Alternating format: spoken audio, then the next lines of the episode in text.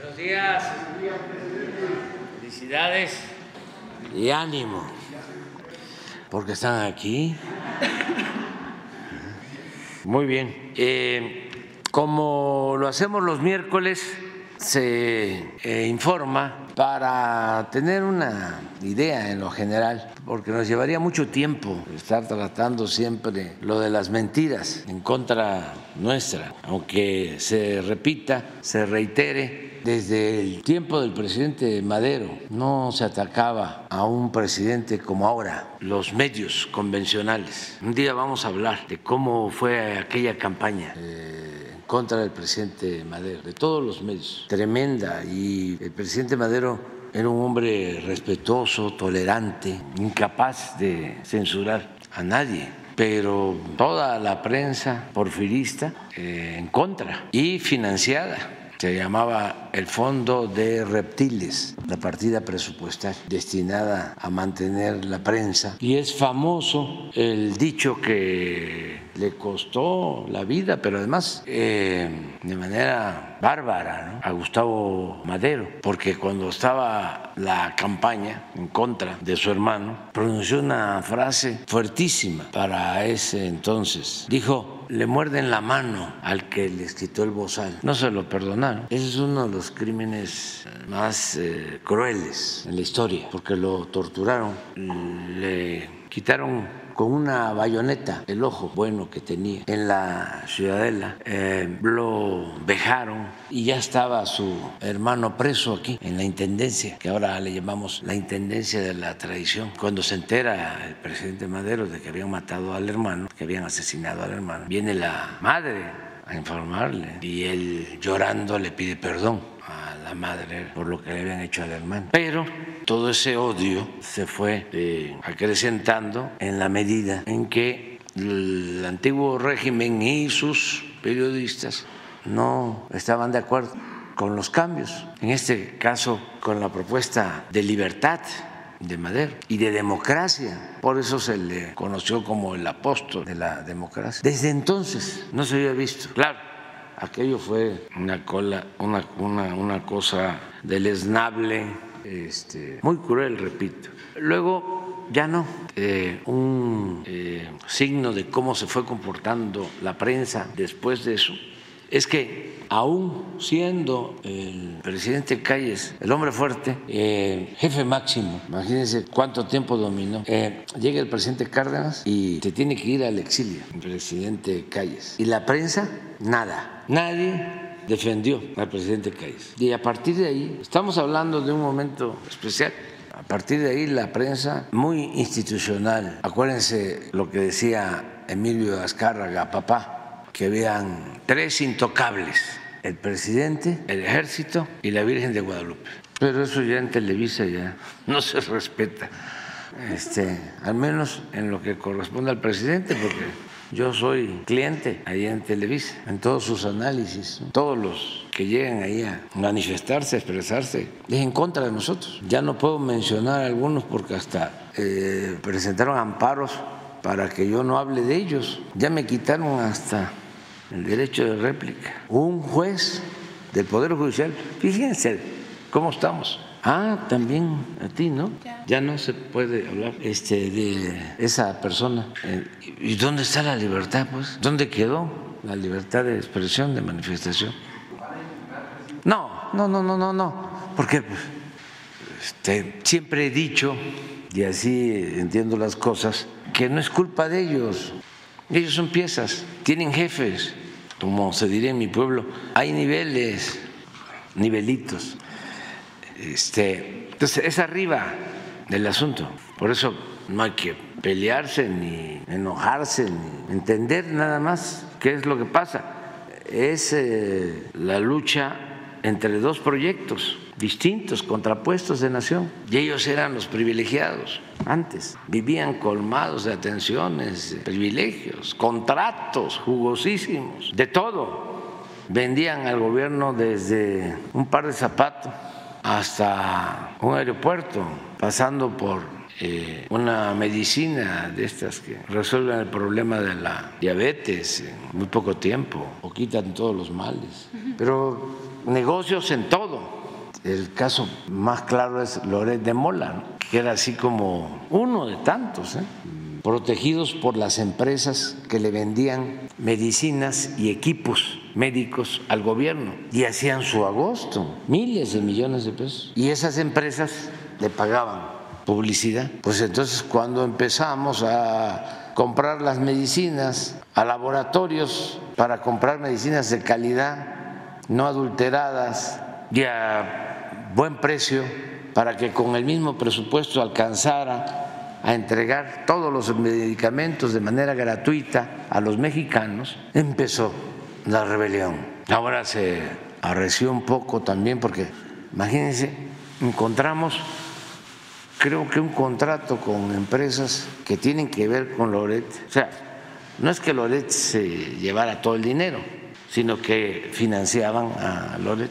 Un contrato en el Estado de México de 1.600 millones de pesos de medicamentos y una comisión o contrato de publicidad para Loret. Entonces, pues estamos enfrentando eso porque todos estaban metidos, la mayoría.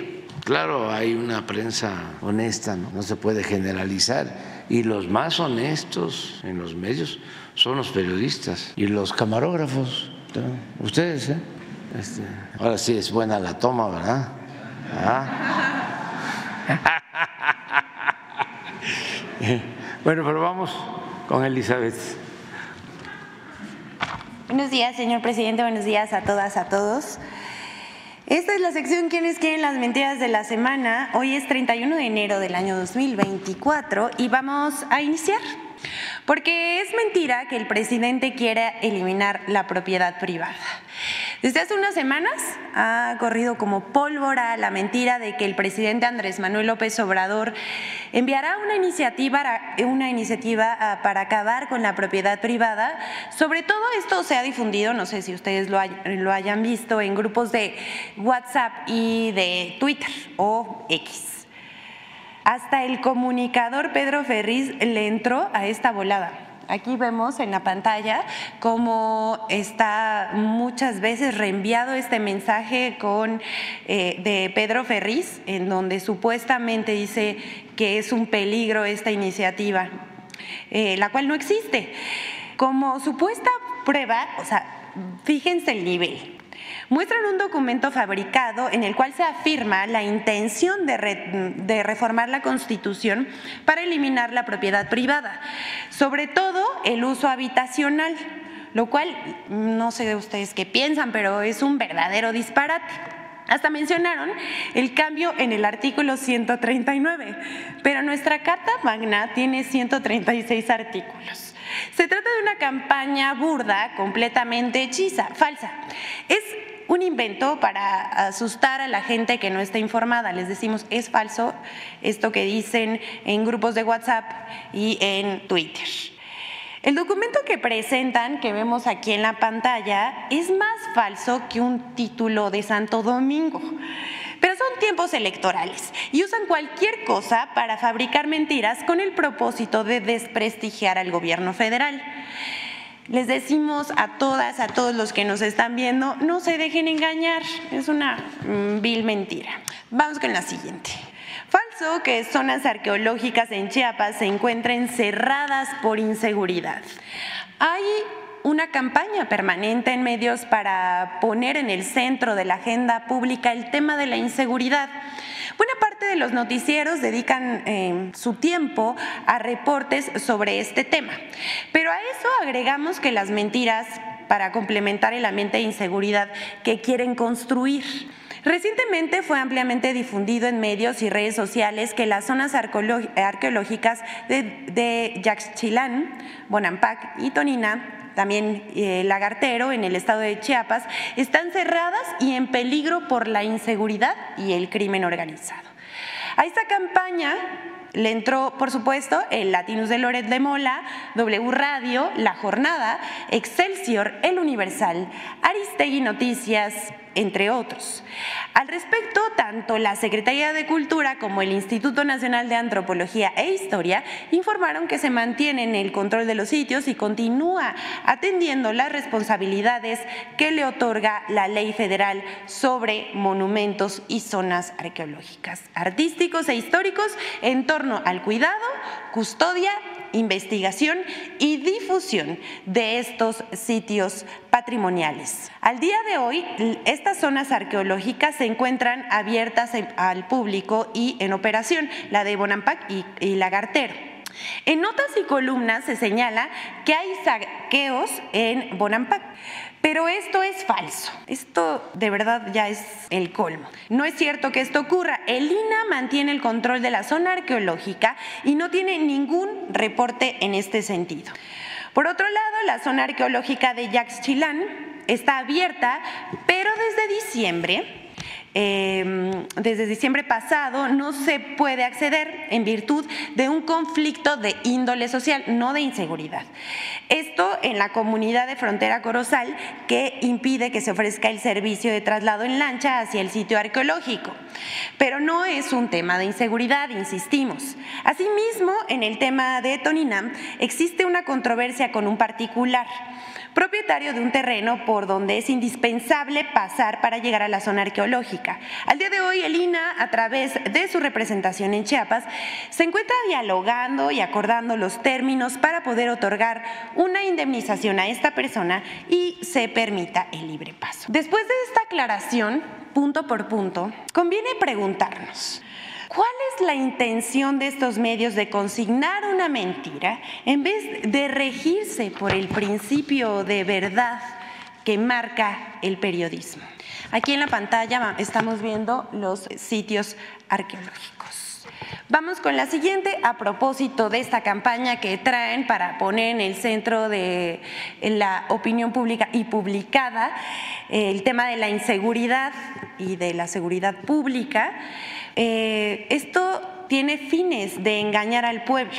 Y bueno, ustedes saben que dicen que no hay campaña, que solo refleja la realidad. Pero lo cierto es que la inseguridad es el tema favorito de los medios y curiosamente también de la oposición. Se trata de sembrar miedo e incertidumbre entre la población. Les presentamos un análisis de las portadas y notas de los diarios que recurren hasta publicar mentiras, mentiras contra el de desacreditar al gobierno federal encabezado por el presidente Andrés Manuel López Obrador. Así que del primero de enero al 28 de enero se identificaron 162 menciones negativas en primeras planas de periódicos de circulación nacional sobre temas de seguridad. Estamos hablando únicamente de medios impresos. Del primero de enero al 28 de enero de este año. El periódico con más menciones magnificando hechos de violencia en portada, les pregunto yo a ustedes, ¿quién cree que fue? Así es, Reforma, con 31 portadas, seguidos del Sol de México y El Universal con 20 y 21 respectivamente. Asimismo, vemos en la gráfica siguiente cómo se va intensificando esta campaña. Pues en la primera semana hubo 35 menciones negativas, mientras que en la cuarta se intensificó a 51 menciones negativas en portada. Los temas de inseguridad que más impulsaron fueron los actos de violencia en Guerrero, los saqueos en Tabasco, una nota presentada sobre que luego resultó falsa, tergiversaron y falsearon información sobre niños en Guerrero em, armados contra el crimen, desplazados por el narco en Jalisco y Chiapas y la injerencia del crimen en las elecciones. El tratamiento de las notas se hace de tal manera de que parezca que en el país no hay una estrategia de seguridad.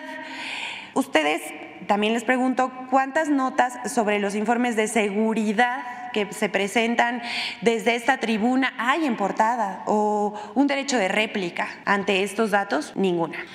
El primero Vamos a dar algunos datos importantes que estos medios ignoran. El primero es que la percepción de inseguridad en la población, según la más reciente encuesta del ENSU, del INEGI, es la más baja en una década con 59%. Esto es, de 2018 a la fecha se disminuyó la percepción de inseguridad en un 14.6%. No solo funciona la estrategia de seguridad del Gobierno de México, sino que se ve reflejado en los ciudadanos que se sienten más seguros. El otro dato es que la incidencia em, delictiva va a la baja. Y como ejemplo están los homicidios dolosos. Vamos a ver en la siguiente gráfica cómo en el sexenio de Felipe Calderón hubo un incremento del 192% en este delito, mientras que en el mandato de Enrique Peña Nieto el incremento fue de 52%. Pero en lo que va del sexenio del presidente eh, Andrés Manuel López Obrador, se ha reducido este delito un 20%. Es decir, en los últimos tres sexenios hubo un incremento de los homicidios dolosos y en este gobierno ha sido el único en que ha logrado reducirlos. Y por si ya se les olvidó, les vamos a hacer un recordatorio. Antes estos medios callaban según la conveniencia. Recordemos ese episodio de 2011 cuando los medios acordaron, acordaron en una alianza callar las noticias sobre violencia durante el gobierno de Calderón. Y aquí vemos a estos angelitos que están ahí convocados. Uno de los convocantes, no olvidemos tampoco, fue Claudio X González. Pero decir, reiterar, Hoy la estrategia de seguridad funciona y el pueblo lo nota. No importa cuántas campañas mediáticas monten en contra, en las colonias barrios, municipios y estados del país, la gente ya despertó y no se deja confundir por estas notas y campañas de desinformación, por más recias que sean. Pero vamos con la siguiente, porque tenemos otra de reforma sobre el IMSS.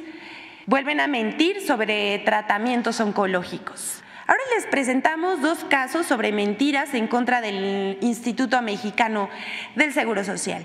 La primera es que Reforma publicó el 28 de enero una nota que titula Demora el IMSS en atención de cáncer, que describe la supuesta falta de cita a, una paciente oncológica en el IMSS de Michoacán y arguye que los pacientes tendrían que esperar un periodo de 11 meses para recibir radioterapias, lo cual es absolutamente falso.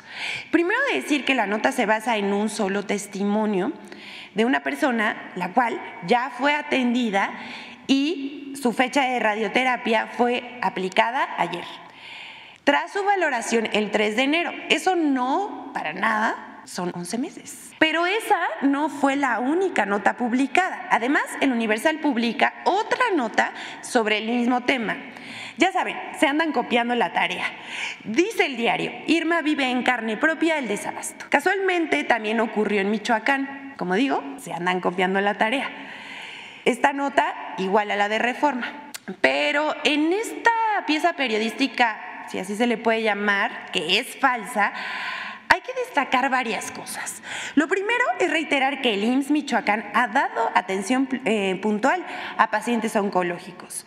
La paciente a la que hace referencia la nota del Universal fue atendida el pasado 8 de enero y se le suministró el medicamento para el padecimiento de cáncer de mama en la unidad de medicina familiar número 82 de Zamora. Esta nota hace referencia casualmente a una asociación encabezada por la abogada Andrea Rocha, que busca ser intermediaria entre el IMSS y los pacientes. Tiene vínculos con partidos de oposición y desde el 2019 promueve amparos y según ella asesora a pacientes oncológicos. Pero pues ahí está la información. Tanto la protesta como el manejo mediático tiene intenciones políticas, pues se trata de noticias falsas. Hay que decir una cosa más sobre esta asociación. no sabemos si encabezada por esta abogada. Eh, ayer también le ofrecieron un espacio en el Latinos de Loret en donde la entrevistan y, eh, digamos, no solamente expone estos supuestos casos, sino que ataca y miente contra el gobierno y la política de salud del gobierno del presidente Andrés Manuel López Obrador. Y ya casi en la recta final de la sección, como epílogo, les compartimos estos momentos que nos regalan algunos comunicadores que se afanan por llevar la contraria. Así vemos cómo se puede pasar del INE no se toca a una especie como al diablo con el INE. Vamos a ver. Todo este grupo Fórmula con esta información en esta jornada de la marcha ciudadana contra la reforma político-electoral del presidente de la República que busca modificar al INE y al Tribunal Electoral y hacer una gran reforma política. Sí, es una reforma política con un aspecto electoral en donde solo, solo nos hemos fijado, solo se ha llamado la atención en cuanto a la sobrevivencia del INE como está. ¿Por qué? Porque del INE depende todo lo demás. Respondo de una vez, ¿eh? Yo esto ni caso les voy a hacer. Es más, lo voy a romper. Déjame nomás separar mi guion. lo voy a romper. Mire y lo voy a tirar a la basura. Pero pues no se enoje. Por último, la colaboración de Infodemia sobre la cobertura de la conferencia que dio el expresidente Ernesto Cedillo en el foro financiero. Vamos a verlo. El 23 de enero, durante la conferencia matutina presidencial, el presidente Andrés Manuel López Obrador realizó cuatro preguntas al expresidente Ernesto Cedillo Ponce de León, quien participaría en un foro organizado por una financiera en la Ciudad de México. Una, ¿por qué convirtió las deudas privadas de unos cuantos en deuda pública? El FOAPRO lo segundo, que conteste por qué eh, envió al Congreso una reforma de pensiones en donde el trabajador al jubilarse no va a recibir si no se hubiese modificado, porque ya se hizo un cambio y se va a hacer otro, esa reforma, no iba a recibir ni el 50% de su salario. Una tercera es por qué durante su gobierno no aumentó el salario mínimo, sino al contrario, se redujo. La cuarta, ya. Sí, ¿por qué desapareció los trenes de pasajeros? Y se fue a trabajar de asesor a la empresa estadounidense que eh, le entregó los ferrocarriles nacionales. Sin responder a las preguntas, Ernesto Cedillo desvió el tema asegurando que la democracia está en riesgo porque se le ha dado apertura de espacios al populismo. Creo que el mayor reto proteger la democracia. Si protegemos la democracia, si evitamos esta regresión democrática que estamos viendo en algunos países y sanamos las heridas que se le han causado, entonces soy optimista. Además, aseguró que el neoliberalismo se ha convertido en un término utilizado popularmente entre políticos que no entienden la economía. El neoliberalismo, que eso todavía nadie explicado, es un término muy popular. Cada vez que algún político que no entiende algunas cosas quiere insultar a alguien, le dice Comentaristas y usuarios de redes sociales repitieron que calificar a alguien como neoliberal es sinónimo de un insulto, a pesar de que el presidente López Obrador no ha utilizado esta palabra de esa manera, sino como adjetivo para señalar el proceso privatizador que sufrieron las instituciones del Estado a partir de la política neoliberal impuesta por los neoliberales. Lo que no dijeron los comentaristas es que ellos han utilizado la palabra populista para referirse al presidente López Obrador y descalificarlo. Infodemia. Es cuanto, señor presidente, que todas y todos tengan un buen día. Bueno, y este, nada más para decirle que le agradecemos mucho a Elizabeth porque se va a quedar, eh, entonces va este, a, a seguir los miércoles con la sección.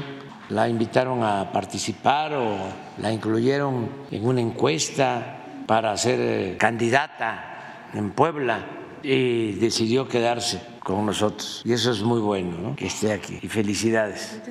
Y sobre todo eh, nuestra solidaridad, porque pues eh, recibes muchos ataques, este, eres de las escogidas, de las seleccionadas. Me haces recordar lo que decía Ponciano Arriaga, entre más me golpean, más digno me siento. Así es, un honor. gracias, señor. Muy bien.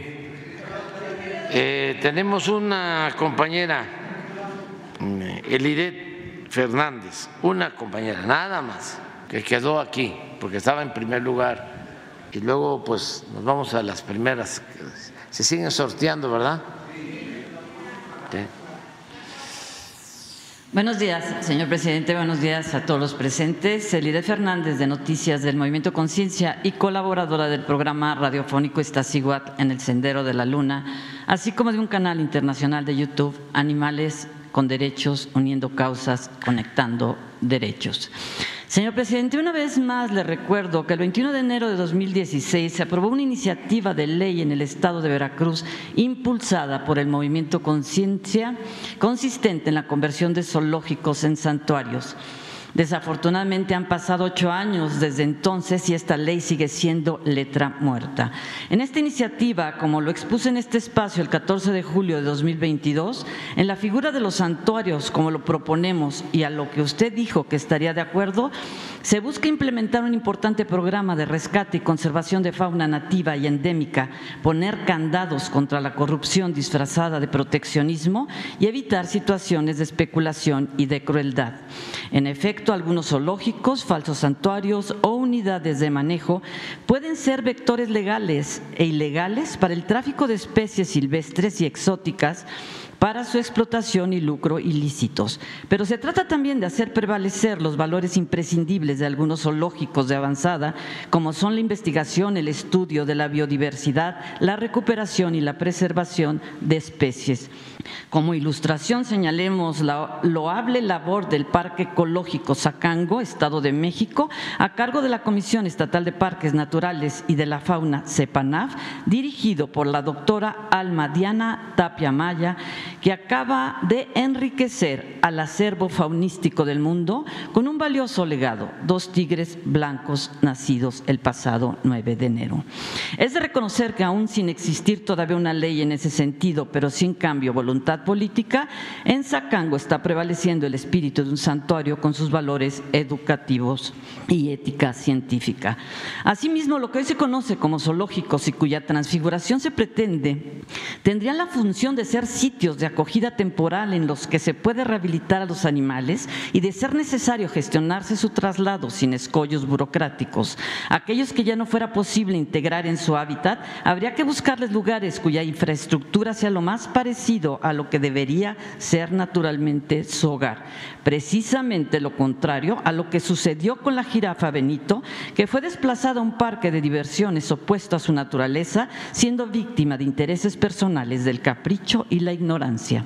Probablemente la historia de la elefanta Eli, que radica en el zoológico dragón y de otros elefantes, de haberse tomado decisiones propias de nuestra propuesta de evolución más que de conversión, hubiera sido diferente o en su defecto dado certeza a la sociedad del porqué de su inevitable destino.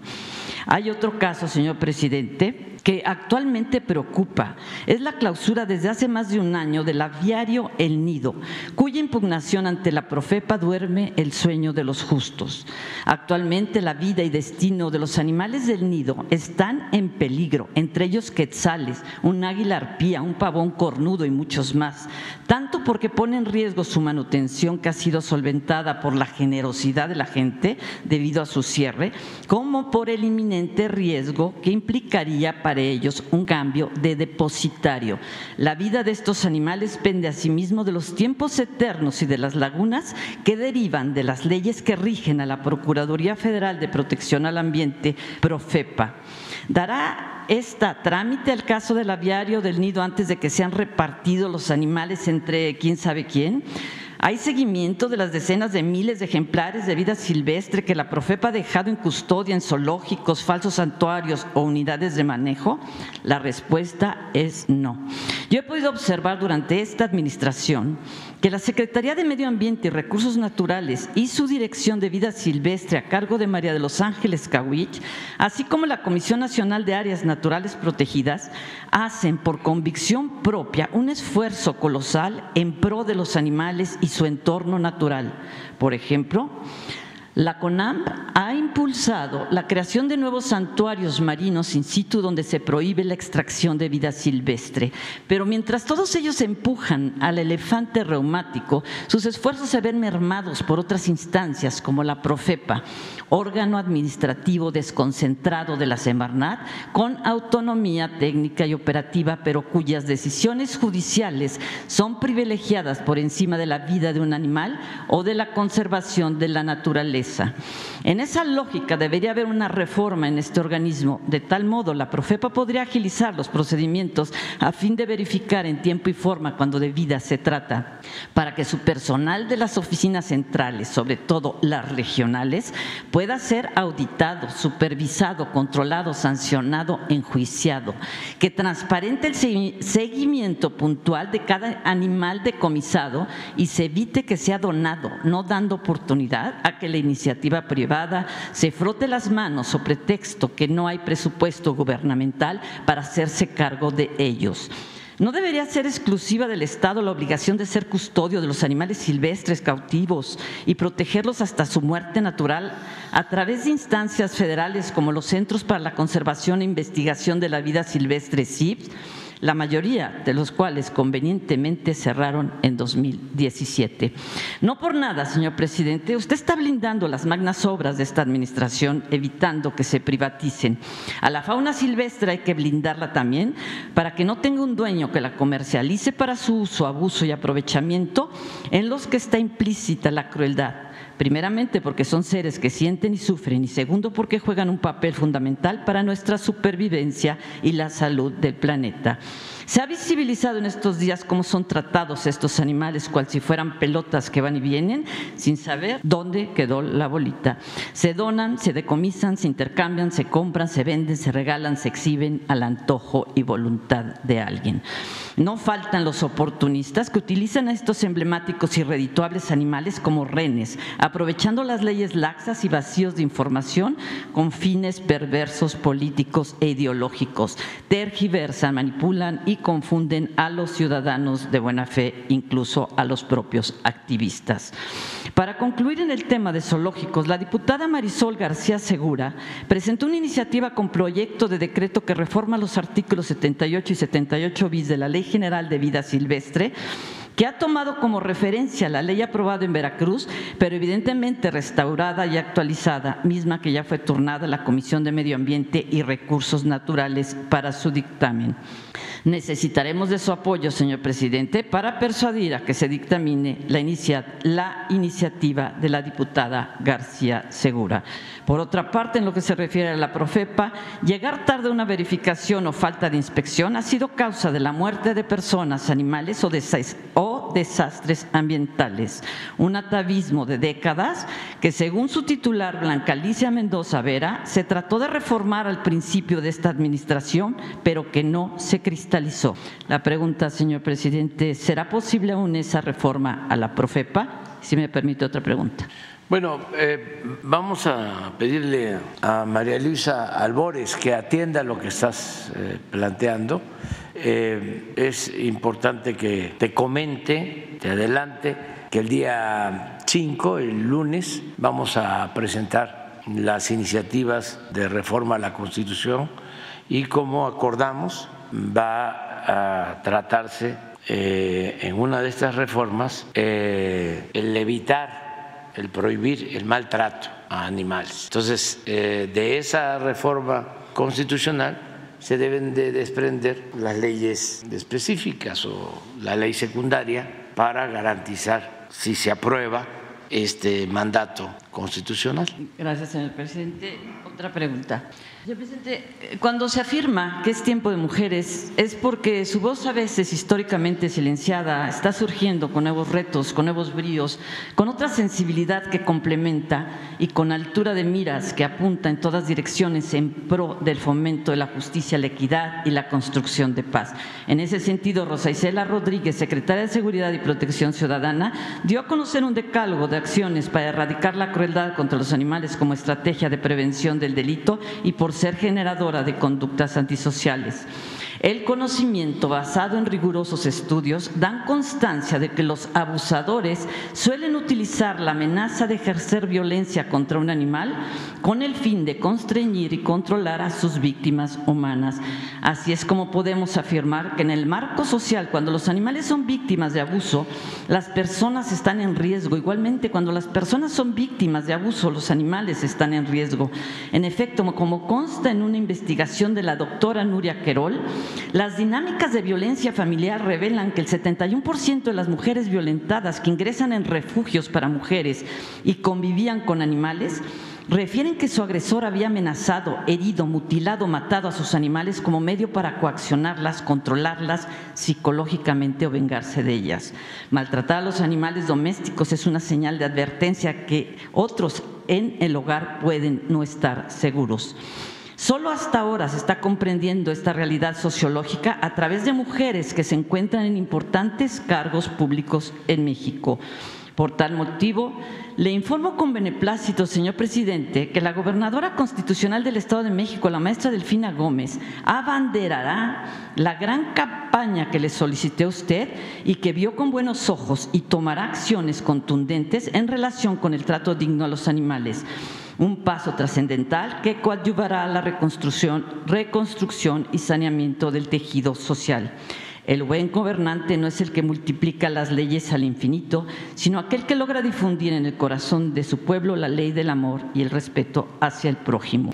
Por lo antes expuesto y en referencia a una controversia reciente, el asunto no es que resulte indignante o no la creación de una, entre comillas, ciudad de mascotas. Lo que consterna y nos daña es que no haya una ciudad para todos. La pregunta, pues, señor presidente, es, ¿usted apoyaría a la gobernadora del Estado de México, la maestra Delfina Gómez, en esta decisión de llevar a cabo una campaña sin precedentes en materia de trato digno a los animales con indudables repercusiones sociales benéficas y saludables? Si me permite, por último, señor presidente, unos comentarios. No, yo apoyo a la maestra en eso y en todo.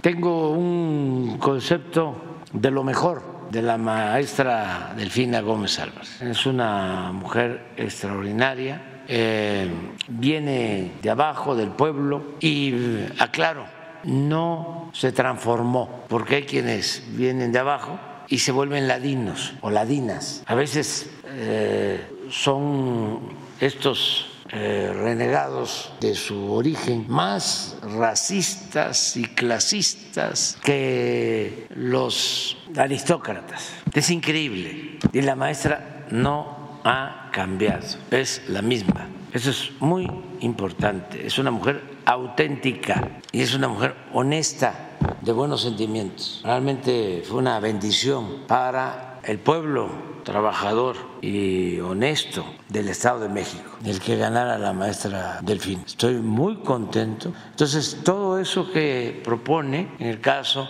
de la protección a los animales, claro que lo apoyamos y es eh, de destacar su labor es de los mejores gobernantes, de las mejores gobernantes de nuestro país. Eh, no es fácil ¿eh? encontrar un buen servidor público, una buena servidora pública. Y se tiene en la maestra Delfín. Me estás dando la oportunidad para expresar mi satisfacción porque gobierna el Estado de México. Es el gobierno más, eh, el Estado más poblado y también con más pobreza. Mucha gente luchona que ha llegado de todas partes a buscarse la vida, a trabajar honradamente. Todos los que trabajan aquí en las calles, buscándose la vida, la mayoría del Estado de México, que viajan todo el tiempo. Gente muy trabajadora, ahora le llaman emprendedora, este, pero Eh, esos son los habitantes del Estado de México, ¿no? Y qué bueno que tienen eh, un buen gobierno. Entonces, apoyo a la maestra en eso y en todo. Este, estamos muy contentos. Eh, es como quitarme un peso. de encima, me aligera la carga, porque viene de un movimiento ciudadano, de un movimiento popular, de un movimiento de transformación, y si no actuara con rectitud, con integridad, con honestidad, sería pues este un eh, flanco débil para la transformación, para nuestro movimiento. Eso lo tienen que eh, asimilar y así lo han hecho, ¿no? Quienes participan y son servidores públicos y surgen de un movimiento democrático están doblemente obligados a actuar con rectitud, a entender que el servicio público es como un apostolado es una misión, es una tarea que exige predicar con el ejemplo, no es eh, que el poder es sinónimo de prepotencia, que el poder es el que va a permitir el enriquecimiento de las personas. No, no, no, el poder es servir, el poder es humildad. El poder es pensar en el otro. Hace unos días leí una frase de Tolstoy. Em, decía algo así, si amanezco o estoy sin ningún dolor, es que estoy vivo. Los mayores ya saben que cuando se empieza a tener más edad, empiezan los dolores, incluso desde que uno se levanta. Dice Tolstoy, cuando se tiene dolor en el cuerpo, algún dolor, es porque se está vivo, esto no vivo. Dice, pero cuando eh, se comprende, se entiende eh, el dolor ajeno, entonces es cuando se es humano. O sea, el dolor que uno tiene, pues es que está uno vivo. Pero cuando importa el dolor del prójimo, de nuestros semejantes, entonces es que somos humanos. Es bellísimo eso. Y eh, eh, los gobernantes pues deben de pensar en eso. Más el servidor público. Bueno, todos, pero un servidor público para eso. Ah, miren, es si esto soy, ¿verdad? Poco no es bellísima. Si sientes dolor, estás vivo. Si sientes el dolor de otra persona, eres un ser humano. ¿O del prójimo? Sí. Pues esto tiene que ver mucho con el servicio público. Hay que eh, humanizar el servicio público. Y es de los cambios que se tienen que ir dando. Además, no cuesta mucho en México, porque los mexicanos tenemos una gran reserva de humanismo y de valores. Hemos heredado pues, todos estos principios, preceptos de generaciones milenarias. Por eso hablo siempre de que México es una potencia cultural. Con todo respeto, no nos ganan en otros países, ni los más afamados, ni los que puedan tener más potencial económico. En grandeza cultural, no. Y es algo eh, tangible, no, no es una cuestión abstracta, no es, este, tenemos eh, cultura somos herederos de civilizaciones, sí, sí, sí, y tenemos zonas arqueológicas extraordinarias, con mucho arte, sí, sí, sí, sí, sí, todo eso está muy bien, pero eh, todo ese patrimonio, pues es lo que somos, es lo que se ha heredado y se ha transmitido de generación en generación, y eso es lo que nos da nuestra identidad como mexicanos, esa es la idiosincrasia, es cómo se comportan nuestros paisanos migrantes, cómo actúan, por qué este, no se desatienden de sus familiares, por qué no olvidan sus comunidades, sus tradiciones, por qué vienen a las fiestas de los pueblos de Oaxaca, por qué quieren seguir participando, ser tomados en cuenta cuando se hacen las asambleas democráticas y les asignan de que tienen que dar un servicio a la comunidad. ¿O por qué la familia mexicana es fraterna y no se desintegra fácilmente? ¿Y cómo no han podido corromper a todos? Porque eso era lo que buscaban con el modelo individualista, materialista, y no pudieron, no han podido. ¿Cómo no han podido volver a todos los eh, mexicanos, a todos los jóvenes adictos? ¿Que no lo han intentado? Claro. Y con todo respeto, ¿hay la misma adicción en México que en Estados Unidos? ¿Y a qué se debe? En buena medida a nuestro pasado, a nuestras culturas, Por eso somos grandes. Y eso es lo que les molesta, porque pues ya nos habían llevado por este, un atajo de negarnos a nosotros mismos, de eh, despreciar nuestros orígenes, de considerar al mexicano como flojo, que eh, no progresábamos por eso. Eh, y está demostrado que todo eso fue creado por un pensamiento dominante, como decía el maestro Bonfil en el México profundo. Una cultura, la nuestra, sometida, padecimos durante mucho tiempo, sometimiento. Y de ahí el racismo, pero hasta gente, pues que son paisanos nuestros que vienen como yo y como muchos de los pueblos, de repente racistas. ¿De dónde saliste tú así? Porque ese era el pensamiento dominante. Pero ya van cambiando las cosas poco a poco. Si me permite unos comentarios últimos. Sí. Sí, eh, señor presidente, reitero que el movimiento Conciencia representa la suprema expresión del pacifismo. Quienes asumen la violencia como un principio aceptable para defender a los animales pierden toda posibilidad moral para condenarla. En ese tenor, señor presidente, me contactaron pidiéndome fotografías de mi trabajo fotodocumental la mayoría del cual es público. Los solicitantes son ciudadanos mexicanos en el extranjero que ven a diario las conferencias y que son representados por una ciudadana mexicana residente en Japón. Precisamente me acaban de hacer llegar un video no profesional de factura casera que traduce el sentir de mujeres que han sido violentadas. Una producción realizada por ellas mismas que relaciona la crueldad animal y la criminalidad, sobre todo en materia de violencia de género el 9 de julio de 2021, de 2021 yo le decía en este espacio que le asombraría, señor presidente, conocer el papel que juega la figura del perro, del gato en la violencia intrafamiliar, sobre todo aquella ejercida contra las mujeres, asimismo mexicanas en Japón, le agradecen su compromiso de incluir en su paquete de reformas constitucionales la del bienestar de los animales silvestres y domesticados.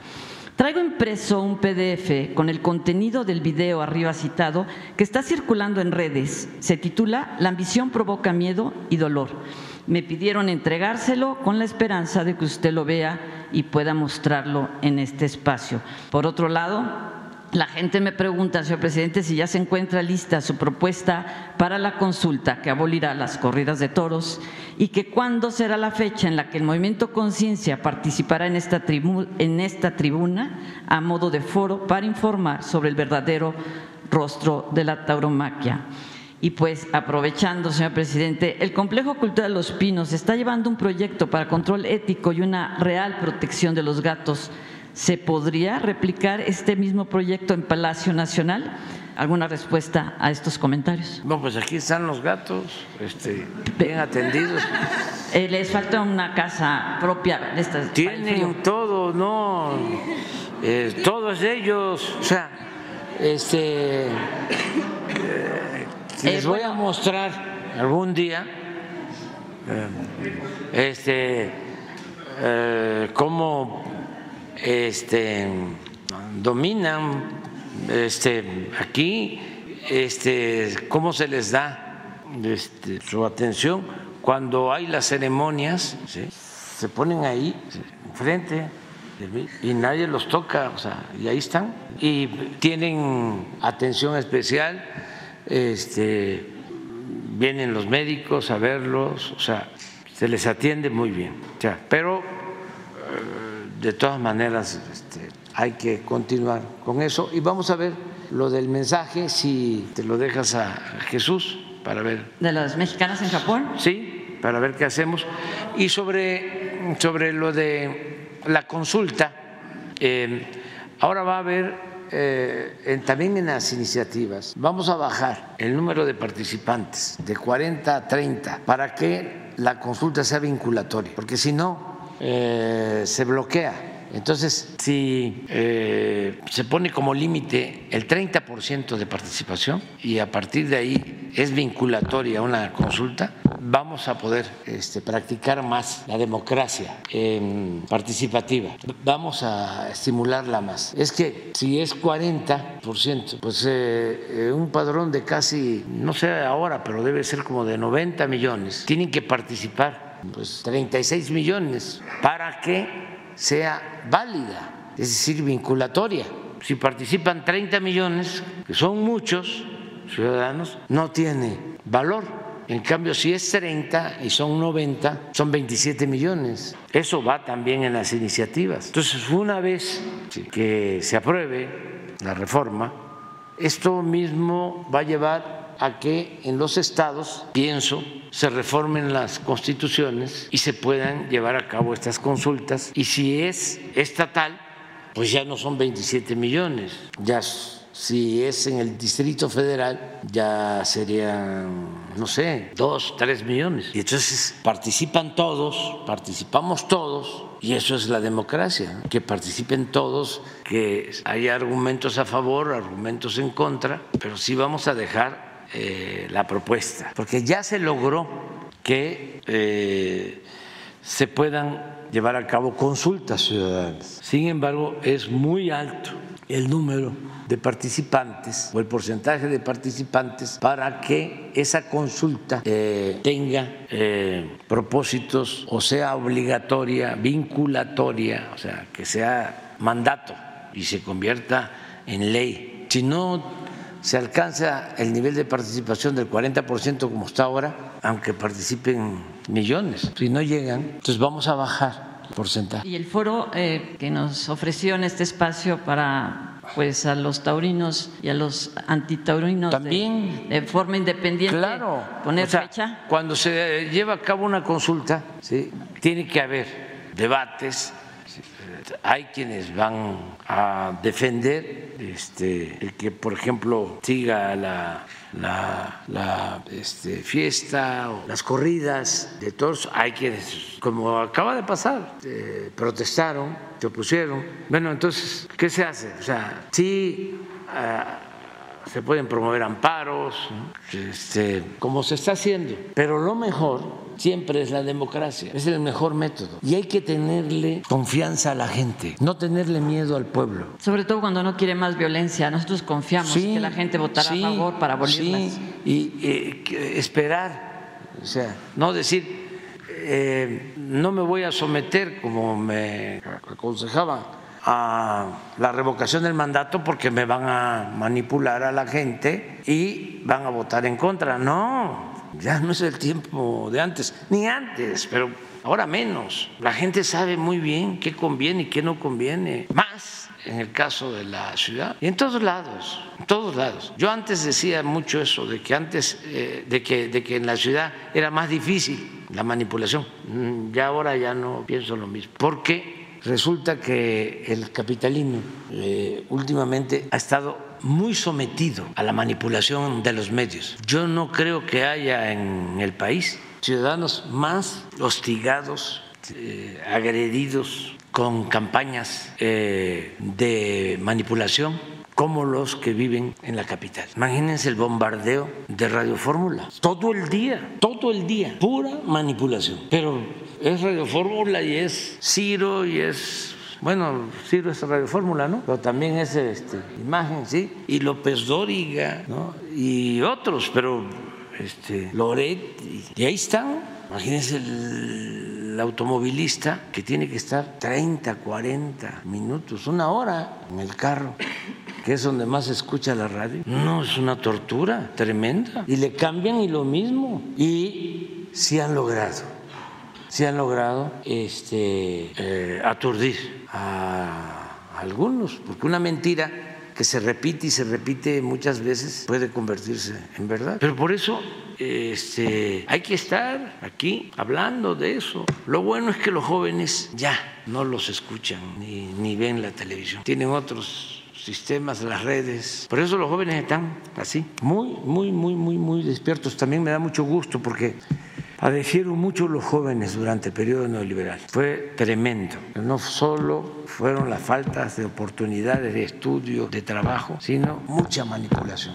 Y ahora los jóvenes eh, están más libres, eh, rebeldes, no se dejan manipular. Por eso no dejo de hablar de los jóvenes, porque con los papás ya está más difícil, ya está más difícil. Y le tengo mucha fe a los jóvenes, eh, incluso de todas las clases sociales. Siempre me acuerdo de que el libertador Simón Bolívar era de una familia acaudalada y por la educación. Se convirtió en un dirigente consciente y en el Libertador. Y el otro caso que tenemos en México es el de Francisco y Madero, como un hacendado. Su abuelo era porfirista, casi toda la familia porfirista. Su abuelo gobernador de, de Coahuila en el porfiriato. De repente, como el mismo don Evaristo decía, tenemos pena en la familia porque este muchacho está como loco. Le escribía a Porfirio disculpándose, ofreciéndole disculpas de toda la familia porque el nieto estaba este, mal. Le decía, hay una carta en donde le dice, este, con eh, decirle, quéjate espiritista, que en aquellos tiempos, cuando era el espiritismo, llegó a ser una doctrina importantísima. Durante mucho tiempo, era algo místico, muy importante, muy humano, una filosofía. Entonces, este, pero eh, Madero se formó, estuvo en Francia, estuvo en Berkeley, Estados Unidos, estaba bien formado, humanista, cuando la huelga de los textileros de Puebla, de Tlaxcala, de Veracruz, que fue una huelga también de los empresarios que no querían ningún acuerdo porque querían someter los trabajadores, presentaron un pliego petitorio y no les querían conceder nada este, para que se sometieran por completo. Entonces había mucha hambre y Madero en ese entonces estaba de hacendado en Coahuila y les ofreció trabajo a los obreros textileros y se los llevó allá y a sus trabajadores de la hacienda les daba atención médica y había una escuela especial para los niños de los trabajadores allá en San Pedro de las Colonias, en Coahuila. Ese era Madero y eh, de origen este, pues de aristocrática, aristocrático, este, pudiente y sin embargo humano. Por eso no hay que dejar de hablarle a los jóvenes. El otro caso que tengo es el de Pragedis Guerrero, que era hijo, también bellísima esa historia, hija de uno, hijo de unos hacendados de Guanajuato, hacendados conservadores, conservadores. Entonces los, lo desheredaron porque él se fue a luchar con los magonistas, el hijo del hacendado. Y cuenta la compañera, ¿cómo se llama Jesús, eh, el que escribió México Bárbaro? John Kenneth Turner. Turner Sí, su, su, compañera Estela o Estel. Etel, ella escribió un libro muy bueno este, sobre los Flores Magón y, habla de Prajedes. Y cuenta ahí, en ese libro, de que de repente llegó Prajedes a, la hacienda Guanajuato y invitó a los em, peones a que se sentaran en la mesa eh, principal de la hacienda.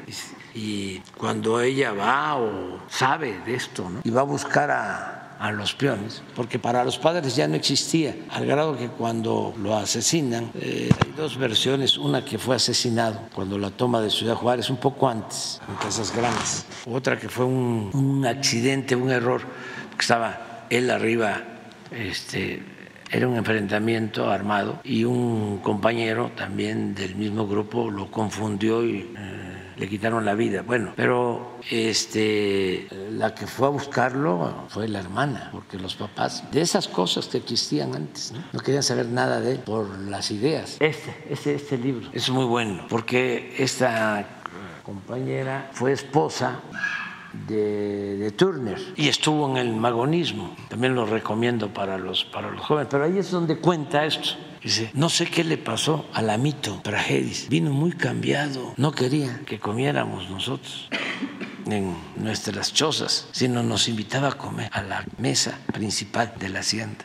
No, este, no hay que descartar que los jóvenes de clase media, de clase media alta, de clase alta, con la educación, con su formación, con su humanismo, hagan a un lado el materialismo, el egoísmo, el individualismo, el racismo, el clasismo. Por eso estoy contento con los jóvenes, porque están muy avispados, muy despiertos ahora. Eh, entonces, hacer la promoción esta generación de jóvenes está pensando de otra manera, que hay que tener confianza y así se lucha haciendo conciencia. Y van a tener, eso es lo que queremos, que haya condiciones para que pueda eh, llevarse a cabo la democracia participativa, la consulta, el plebiscito, el referéndum, la revocación del mandato, que no sea la democracia tradicional. ¿Saben desde mm, cuándo viene de que la democracia tiene que ser participativa y tiene que ser una forma de vida. Desde los primeros años de la Constitución del 17, creo que hubo una reforma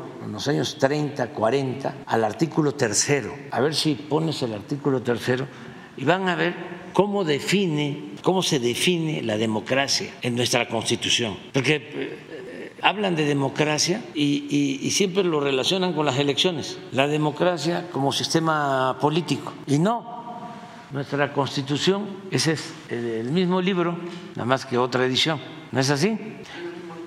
Sí, sí, sí este, yo, yo, yo la tengo, esta edición. Este, la otra vez se puede encontrar en el INER, es la actual. Sí, y en los libros de, de viejos. Este, que hay que ir de vez en cuando, ¿sí? No hay que dejar de ir. Yo no puedo, pero antes sí iba. Se encuentran cosas muy importantes. Además, hay libreros que cuando les dice uno ando buscando esto, se regresa. ¿Saben quién tenía esa práctica? Monsi constantemente. Por eso llegó a tener Monsi pues una colección de arte popular única que se puede ver en el estanquillo, que en el Museo del Estanquillo, en el centro. ¿Dónde está lo? Ah, aquí está. Los principios de la educación. Está en el tercero. Creo que fue en los años 40 cuando se, se de la reforma. Será democrático considerando a la democracia no solamente como una estructura jurídica y un régimen político, sino como un sistema de vida. O sea, no se puede acotar la democracia a las elecciones. Es una forma, es un sistema de vida fundado en el constante mejoramiento económico, social y cultural del pueblo. Por eso yo sostengo, durante todo el periodo neoliberal, aunque este, diga el expresidente Cedillo de que hablar de neoliberalismo es insultar, no estoy insultando. Este, sostengo que todo el periodo neoliberal no hubo democracia, porque la democracia es esto, es un sistema de vida fundado en el constante mejoramiento económico, social y cultural del pueblo. Esto no hubo en todo el periodo neoliberal. La democracia fue una fachada. Lo que hubo fue una oligarquía que significa el gobierno en beneficio no del pueblo, de una minoría. Lo que queremos es que de verdad se tenga una democracia, que eh, todos participemos, que se distribuya con justicia la riqueza de México, el ingreso, el presupuesto. Eso es la democracia. Y si se le añade la justicia, entonces es darle más al que tiene menos, porque no puede haber trato igual entre desiguales. Ya me van a acusar de populista y de comunista, pero ni modo, o sea, ¿qué le hago?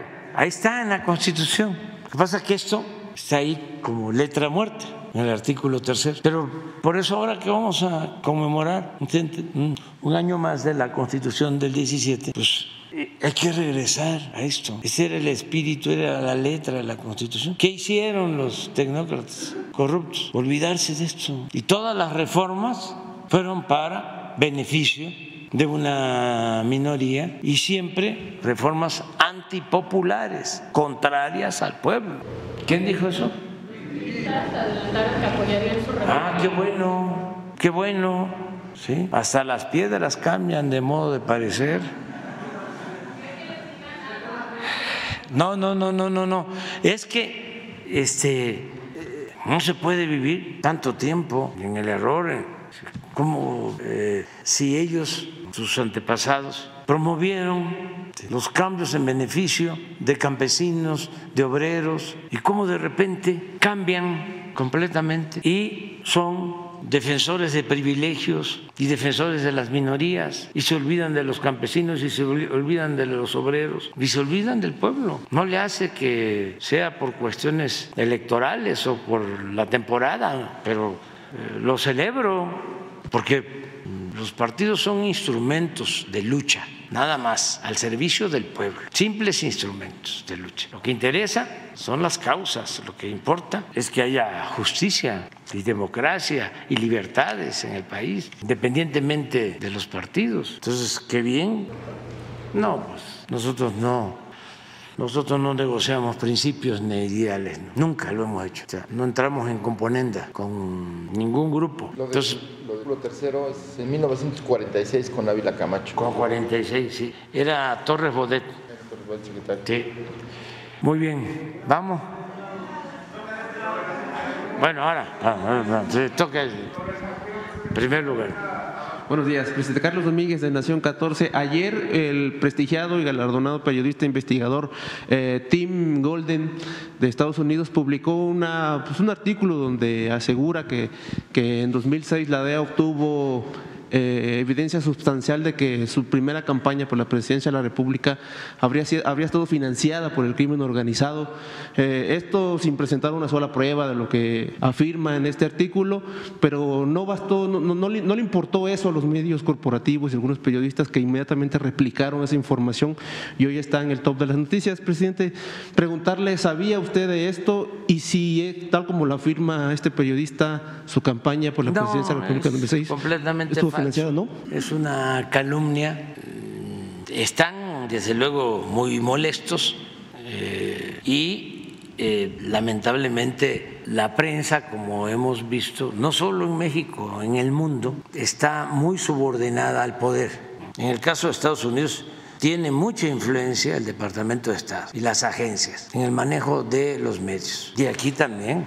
Pero este, no hay ninguna prueba. Eh, son unos viles calumniadores, aunque los premien como buenos periodistas. Acuérdense que a García Luna lo nombraron, creo que el mejor policía del mundo allá en Estados Unidos. Y le han dado premios Nobel a represores. No hay que dejarnos engañar con eso. Y de que la DEA y otras agencias se meten, claro que se meten, más cuando se les permite, como sucedía en el tiempo precisamente del gobierno, ya no sé si decir de Calderón o de García Luna.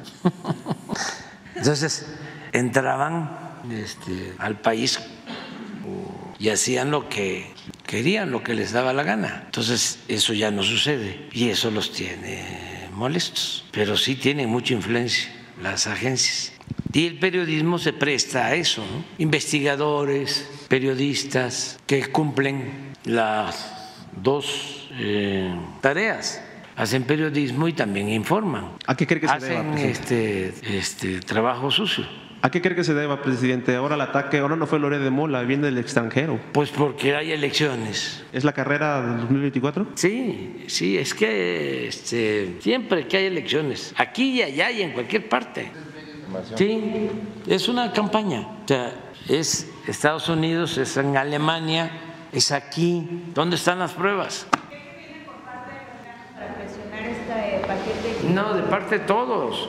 O sea, es que no es para presumir, ¿sí? Pero México está en su mejor momento. O sea, muy contrario a lo que quisieran este, los que mandaban en México, el país está muy fortalecido, sobre todo porque la gente está contenta, está a gusto, está feliz y porque pues manda el pueblo, no mandan los extranjeros ni mandan los grupos de intereses creados, no manda la oligarquía. Hay un proceso de transformación, es una revolución pacífica, pero igual que la independencia, igual que la reforma, igual que la revolución radical, sin este, malinterpretar el término radical, que viene de raíz y lo que se está haciendo es arrancar de raíz la corrupción y el gobierno tiene por eso respaldo popular y tiene autoridad moral y tiene autoridad política. Y a ellos siempre, a los oligarcas y a los extranjeros, les ha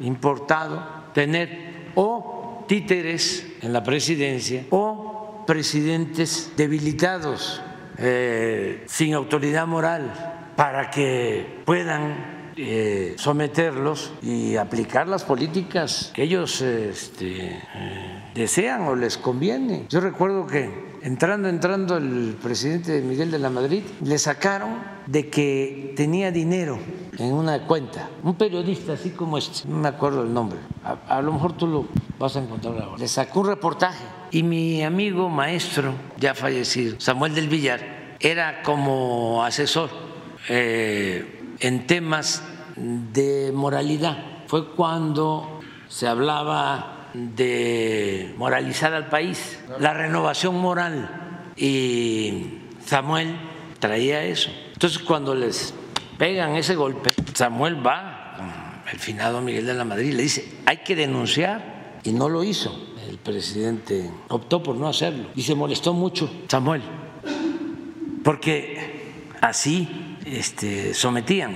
Entonces, con nosotros no, no van a, a poder, aunque echen a andar a ver, ¿por qué no pones otra vez? Este, la, no había yo visto eso. Y fue replicado por muchos otros aquí. Pues sí, ya me imagino a Carmen Aristegui, Sí.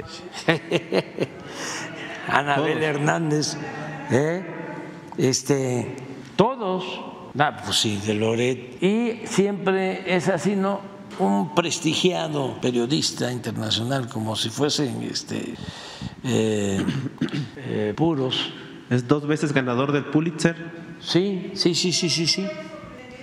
el, el periodista dice, el título correcto es, testigo afirmó que el narco dio dinero a campaña de AMLO. La DEA y fiscales no hallaron más evidencia y cerraron el caso. Eso es lo correcto. Hay una gran diferencia entre lo reportado por Tim Golden, precisamente esto, y las afirmaciones que están haciendo en la prensa. Ah, pero él debería de aclararlo. No, es que aquí lo está diciendo. Ah, no, pero eso es, o sea, ¿para qué? O sea, nada es casual. Porque ahora, Todos sacan la misma, el mismo y es la misma, de la DEA. sí. Él dijo que cerraron. pues sí, están diciendo que es la DEA. No, no, no, no, no, no, ya aquí lo estamos haciendo. Nada más decirles, pues no a la DEA, al Departamento de Estado, al gobierno de Estados Unidos, que esto tiene que ver con el AMPA del periodismo y de la política, así, este, y que si hay algo que no les gusta, pues que lo planteen abiertamente, que no lo manden a decir. La política es un imperativo ético, porque esto es este calumniar. Entonces, porque van a decir, el periodista, ¿no? Eh, puede decir, yo no estoy afirmándolo. Incluso este, la misma DEA dijo que no había elementos, sí, sí, pero la calumnia, cuando no mancha tizna, ¿sí? Eh, y esos son especialistas. Calumnia porque algo queda y hay elecciones. ¿Qué no han hecho? Hace como una semana salió un reportaje de una universidad, de esas este, de la ultraderecha, que ya es bastante decir eso, de una universidad estadounidense de ultraderecha, imagínense. Este, también igual, de que vamos a ganar, que nuestro movimiento va a continuar por el apoyo del narco. Ahora traen eso.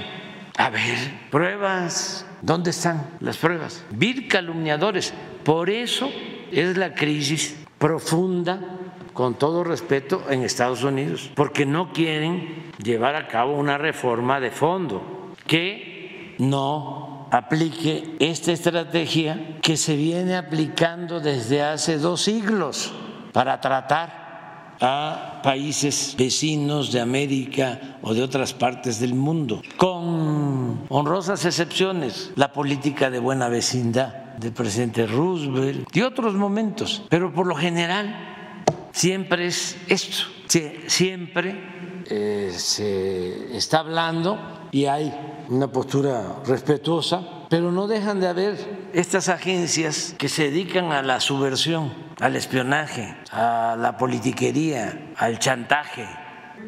El, el documento del, del periodista menciona que su gobierno habría, menciona que su gobierno marginó a la DEA desde que usted dijo que ya no podían operar con, con- con amplitud de miras.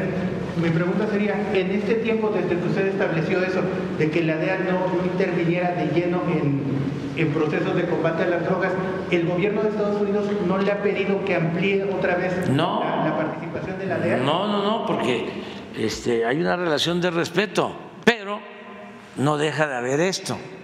O sea, es un doble discurso, una doble moral. Esa es la política que deben de cambiar. Sí, con todo respeto. Por eso es su crisis. No, no, no, no. Es que este, quieren, no dejan de eh, actuar con prepotencia y no eh, quieren eh, respetar nuestra independencia, nuestra soberanía, aun cuando el presidente Biden ha sido muy respetuoso, siempre dice, el trato entre nosotros va a ser un trato en pie de igualdad. Sí, él, no, no, no dudo que él es una gente eh, honesta. Sin embargo, los aparatos tienen desde hace tiempo, las agencias hacen lo que les da la gana. Cuando eh, este, por eso tienen problemas. Cuando lo del general Cienfuegos no sabía el presidente Trump. Imagínense un asunto de ese eh, tamaño, de esas dimensiones, porque no estaban deteniendo a cualquier policía, cualquier ciudadano, un delincuente, estaban deteniendo al que eh, unos meses antes era secretario de la defensa del gobierno de México. Entonces cuando se entera y se prueba de que habían fabricado los delitos, él actúa bien y dice, no, por la relación de respeto que teníamos, como la tenemos con el presidente Biden. Sin embargo, abajo ¿Quién hizo eso? ¿Quién armó ese expediente? Entonces, mientras no pongan orden, van a tener problemas, siempre.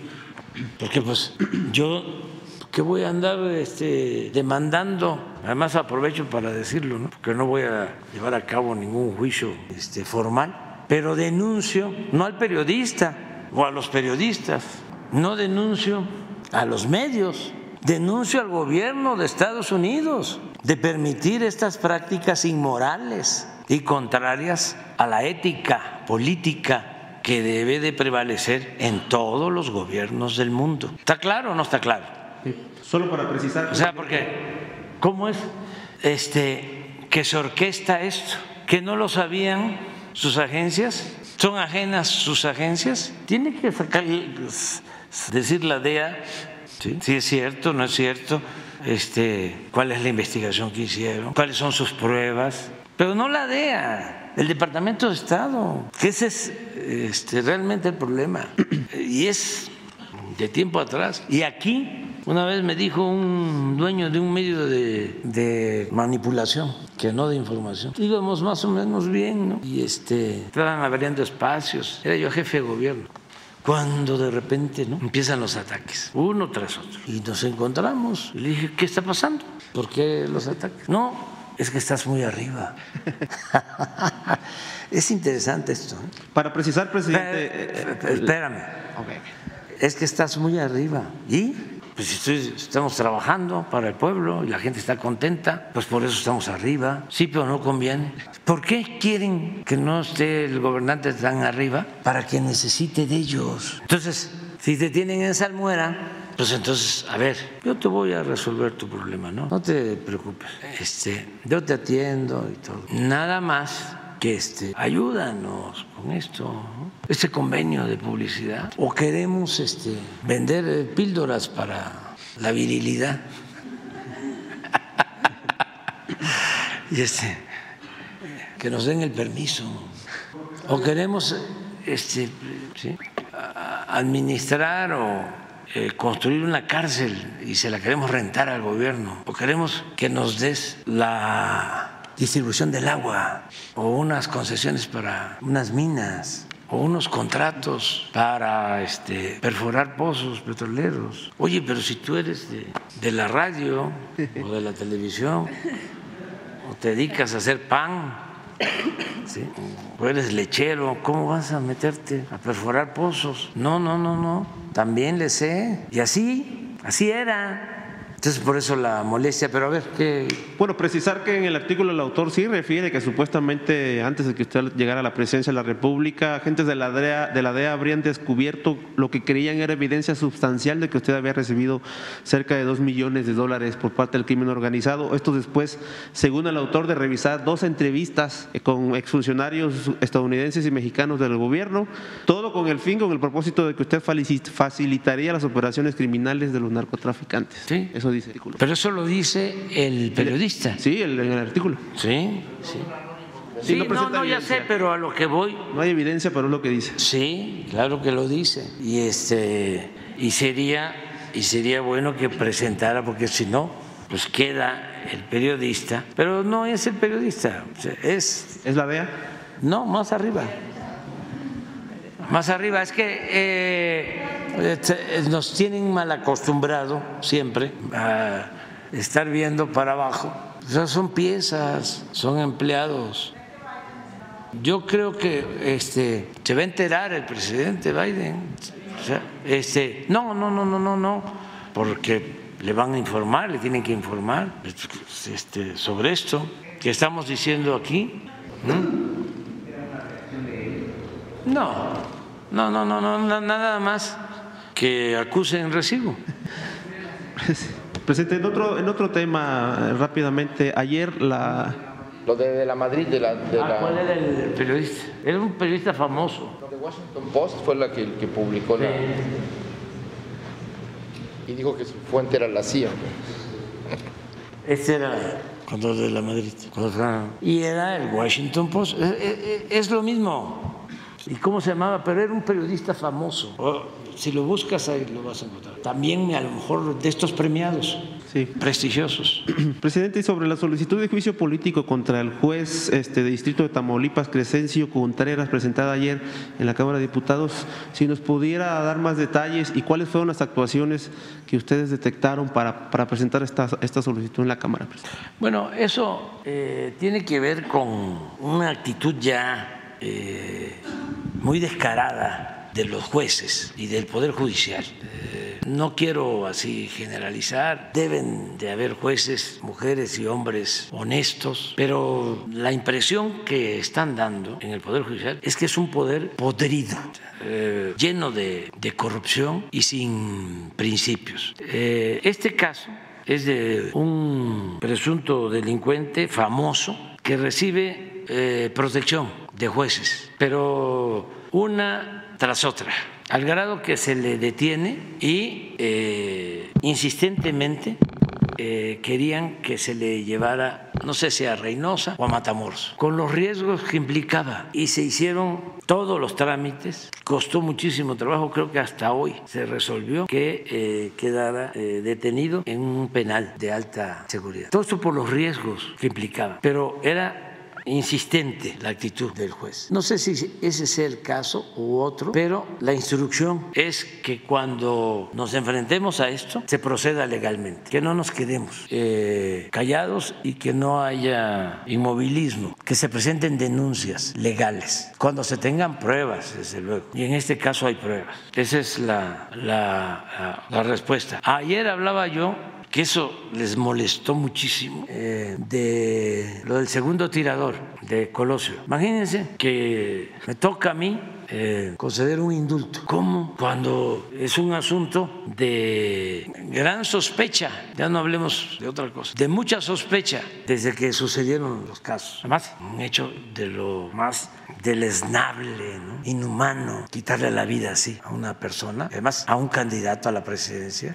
Es que a los que nos tocó vivir esos momentos fue muy fuerte lo que estaba sucediendo en el país. Y fue una temporada, ¿eh? más que ya no se quiere recordar eso. Muy difícil. Ahora se les olvida este, a los hombres más ricos del país. En ese tiempo, hace- en los gobiernos de, Salinas y de Cedillo, se les secuestraba a ricos, ricos, ricos. Ya no se habla de eso. Bueno, se llegó a secuestrar a Gutiérrez Barrios que había estado de secretario de gobernación de Salinas. Esto para los jóvenes son como historias de terror este, pero como no van a encontrar nada, va a ser muy difícil que encuentren información sobre esto. Todo eso pasó eh, en ese México que quieren que regrese ese régimen que quieren que regrese. Ah, bueno, eh, ¿quién sabía que García Luna se había iniciado en el sector público con Salinas y en el CISEN? ¿Quién sabía? ¿Dónde están los medios de información? ¿Dónde está el derecho a la información? Porque también no estamos hablando de cualquier caso. Puede ser que no se sabía cuando era secretario de Seguridad o no se sabía cuando lo juzgaron en Nueva York, pero que después de ser juzgado en Nueva York todavía nos enteremos hace unos días, yo me enteré hace dos meses, dos meses, no lo voy a creer. ¿Cómo? Entró al CISEN en 1989. ¿Qué es el CISEN también para los jóvenes? ¿Qué era el CISEN? Era un sistema de espionaje. Antes de ese sistema de espionaje había una policía política que se llamaba la Dirección Federal de Seguridad. No, no, no, no, no, no. De esa época, y ojalá y organícense ustedes y pidan, porque todavía están los sótanos en lo que es la Secretaría de Gobernación. Sí, a, ver si ya los este, conoció Luisa María. Pues todo ese horror. Entonces, pero agréguenle que la este, fiscalía, porque a mí me, me dicen y todavía, todavía me, lo tengo que ver, que me llega un oficio de aborto pidiéndome la intervención, porque este, según él, es víctima de violación de derechos humanos. Y yo lo que hago, por todos estos casos, a la Comisión de Derechos Humanos. Bueno, pero hasta ahí no sabía más. Pero de repente me entero que hay en la Fiscalía un expediente abierto, a partir de esa denuncia, en donde uno de los que va a Tijuana a rescatar como lo dijo el boletín de la Fiscalía, al supuesto segundo tirador, es García Luna. A ver, yo pregunto, ¿será que esto lo sabía Calderón? ¿Eh? No, no, no, pero, pero vamos a ver.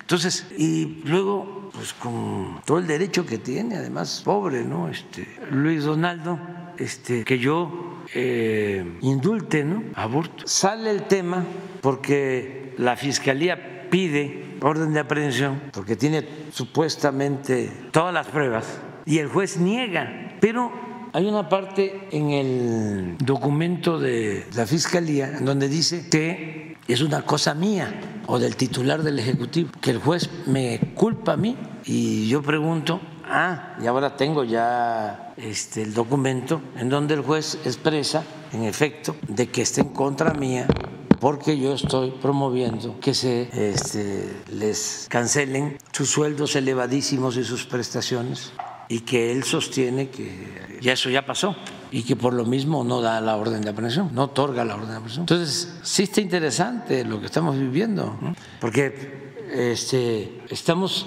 conociendo cosas que no se sabían y mucho menos la gente, mucho menos. Este, y siguen en los medios convencionales sin decir nada. Y, ah, es muy fácil, ¿no? La caja china que yo no sé qué cosa sea eso, con todo respeto.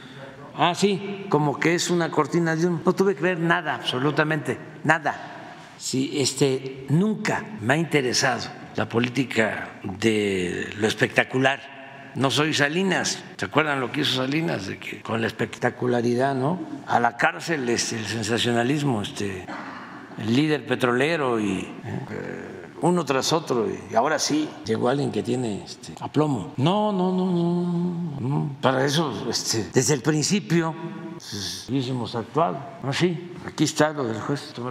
Siendo el caso que el juez refirió que analizará los hechos, la propuesta ministerial y la competencia, toda vez que su criterio podría actualizarse, podría actualizarse la figura de cosa juzgada, ya que era un hecho notorio que Mario Aburto Martínez ya había sido acusado por la representación social de la Federación dentro de la causa penal 41 diagonal 1994 del índice del juzgado primero de distrito y fue condenado como autor material del candidato y ahora la fiscalía, eso es lo que dice el juez hace unos días, la fiscalía pretende atribuirle a un segundo tirador en grado de coautor material, agregando el juzgador que consideraba que era un tema político, momento en que el maestro Abel Galván Gallardo que me imagino que es el Ministerio Público, le refirió que era un tema objetivo y meramente jurídico. No obstante,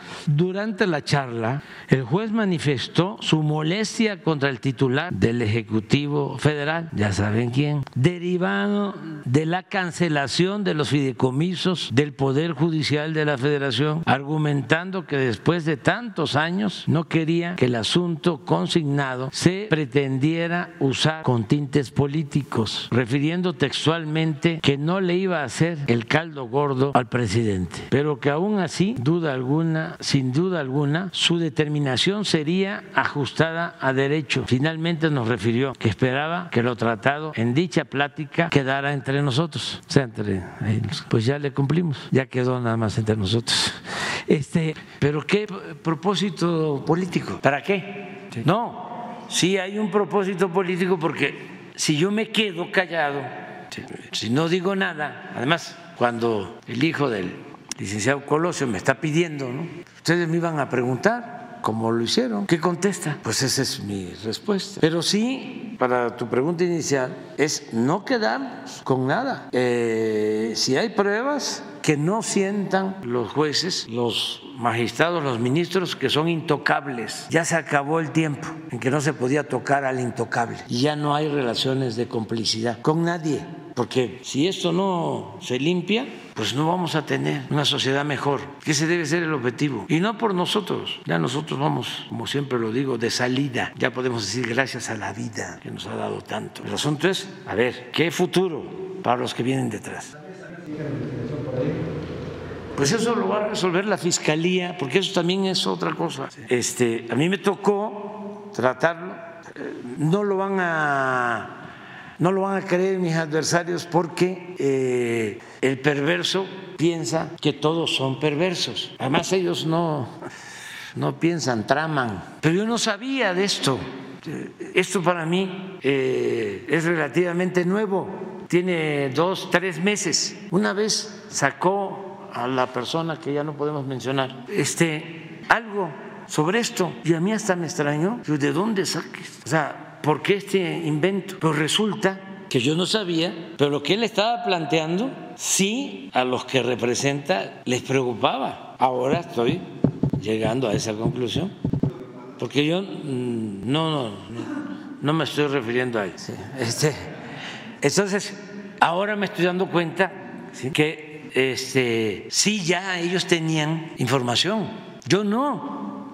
Este, eh, yo me entero cuando, bueno, ni la carta, les decía yo, de aburto, que todavía la tengo que buscar, la tengo que ver con Laurita, lo que hago en estos casos es, si es una denuncia de violación de derechos humanos, a la Comisión de Derechos Humanos. Si es un asunto de corrupción, a la Secretaría de la Función Pública o a la Fiscalía. Eh, y la instrucción es no quedarnos con nada, no ser tapadera. Entonces, no es un asunto, a lo mejor ellos sí pensaron el presidente va a utilizar esto con propósitos, esto que está planteando el juez, con propósitos políticos y la caja este, asiática, ¿sí? Este, pero yo qué tengo que ver con eso, o sea, ¿eh? Dijeron plan C con C de Colosio. Sí, sí, no, ya, este, a volar, o sea, a, a inventar, es este, están en modo calumnia. En las redes X. O sea que esa nota ya está por todos lados. Mire, narco presidente, ¿cómo lo ven? Y todo esto, todo esto es armado, este, tendencioso y buscando confundir, pero no pueden, no, este, no van a poder. Sí, estuvieron con nosotros. Sí, es este Nicolás Moñitero que estaba conmigo cuando fui jefe de gobierno y después también estuvo un tiempo. Nada, absolutamente. Nada. Yo no establezco relaciones de complicidad con nadie. Y lo que estimo más importante en mi vida es mi honestidad. Por eso es que puedo enfrentar a estas mafias. Si no, ya me hubiesen hecho este polvo políticamente hablando. Pero no han podido, ni van a poder. Y este y qué bien que estamos debatiendo. Por eso también para los jóvenes es muy mucho, mucho, mucho, muy importante tener autoridad moral, porque eso es lo que le da a uno libertad. Si este, se enferma alguien de poder o de dinero, ya no sirve, no tiene autoridad moral y es rehén. Yo llevo años luchando por mis principios, por mis ideales, resistiendo de todo y no han podido. No, y me han tocado cosas este, muy difíciles. Imagínense, me enfrenté dos, entre otras. Una, cuando el dinero que le dio Ahumada a Bejarán, al maestro Bejarán, todo armado, fue durísimo, porque Bejarano había estado de secretario particular conmigo y se va de ahí a la política y luego eh, lo filma Ahumada recibiendo dinero, porque este personaje, Ahumada, un pseudoempresario, tenía esa práctica de a todo el que le daba dinero lo grababa. Bueno, llegó a tener un equipo de fútbol, creo que León, y grababa en este, ¿cómo le llaman? Al dogao, pero a los vestidores, ¿sí? en béisbol es dogao. Este, en los vestidores, que también es lo mismo, a los este, a los equipos contrarios. O sea, tenía esa eh, deformación o debilidad y grababa. Entonces, eh, yo ya tenía antecedentes de él cuando llego a la jefatura de gobierno y cuidaba, ¿no? Que no entrara, pero ya estaba metido, pero hasta adentro. Y eh, graba, ah, porque lo agarramos en una tranza, en una delegación, y doy la instrucción a la contralora Berta Luján, en ese entonces, y al procurador Bernardo Batis de que se actuara. Entonces, él que se sentía poderosísimo, pues yo pienso que decidió vengarse. Entonces graba a el secretario de Finanzas que estaba con él, porque tenía relaciones con él, secretario de Finanzas del gobierno, Ponce, eso también para los jóvenes, que es interesante, y graba al maestro Bejarano y a otros recibiendo dinero. Entonces va con Salinas y con, con Diego pero primero con Salinas y le muestra los videos. Y Salinas, ¿se imaginan? Se frota las manos. Aquí lo acabamos. Él mismo lo relata este, Ahumada de la satisfacción de Salinas. Entonces lo manda con Diego y con el abogado, que por cierto yo ni sabía cuando lo detienen que era él, con el abogado Collado, que era abogado de Salinas, manda a Ahumada. Entonces hacen el acuerdo por dinero para dar a conocer los videos. Y desde luego se entera el secretario de Gobernación, que era este, Krill, y Fox, presidente, y lo arman con Televisa. Entonces, un día, este, ah, con las denuncias contra Humada por eh, la corrupción en Gustavo Amadero, esa, esa era la delegación, creo que Tláhuac la otra, le comentaba yo al maestro Batis, porque teníamos todos los días, como ahora, una reunión de gabinete de seguridad. Y le comentaba, ya de a conocer lo de Omar antes de que se dieran a conocer los videos, de a conocer los videos, pero como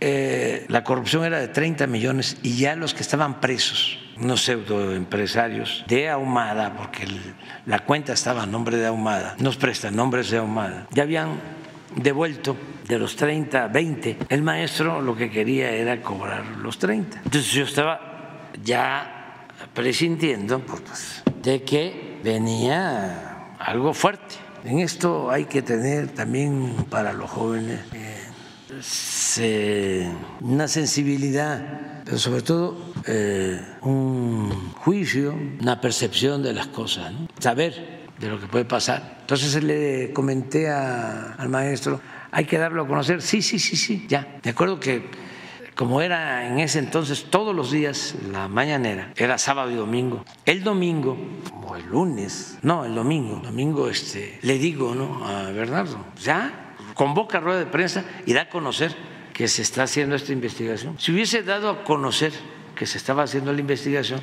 De todas maneras, el golpe venía, pero se iba a interpretar de manera distinta, de que era una respuesta por lo que estábamos haciendo. El caso es que no llama a rueda de prensa, no se da a conocer, y no sé si en la mañana fue primero este, sí Broso, entrevista a un panista que anda por ahí también, una finísima persona, Dorin, ¿sí? lo entrevista y le entrega los videos a Broso. Y hay cosas así, ¿no?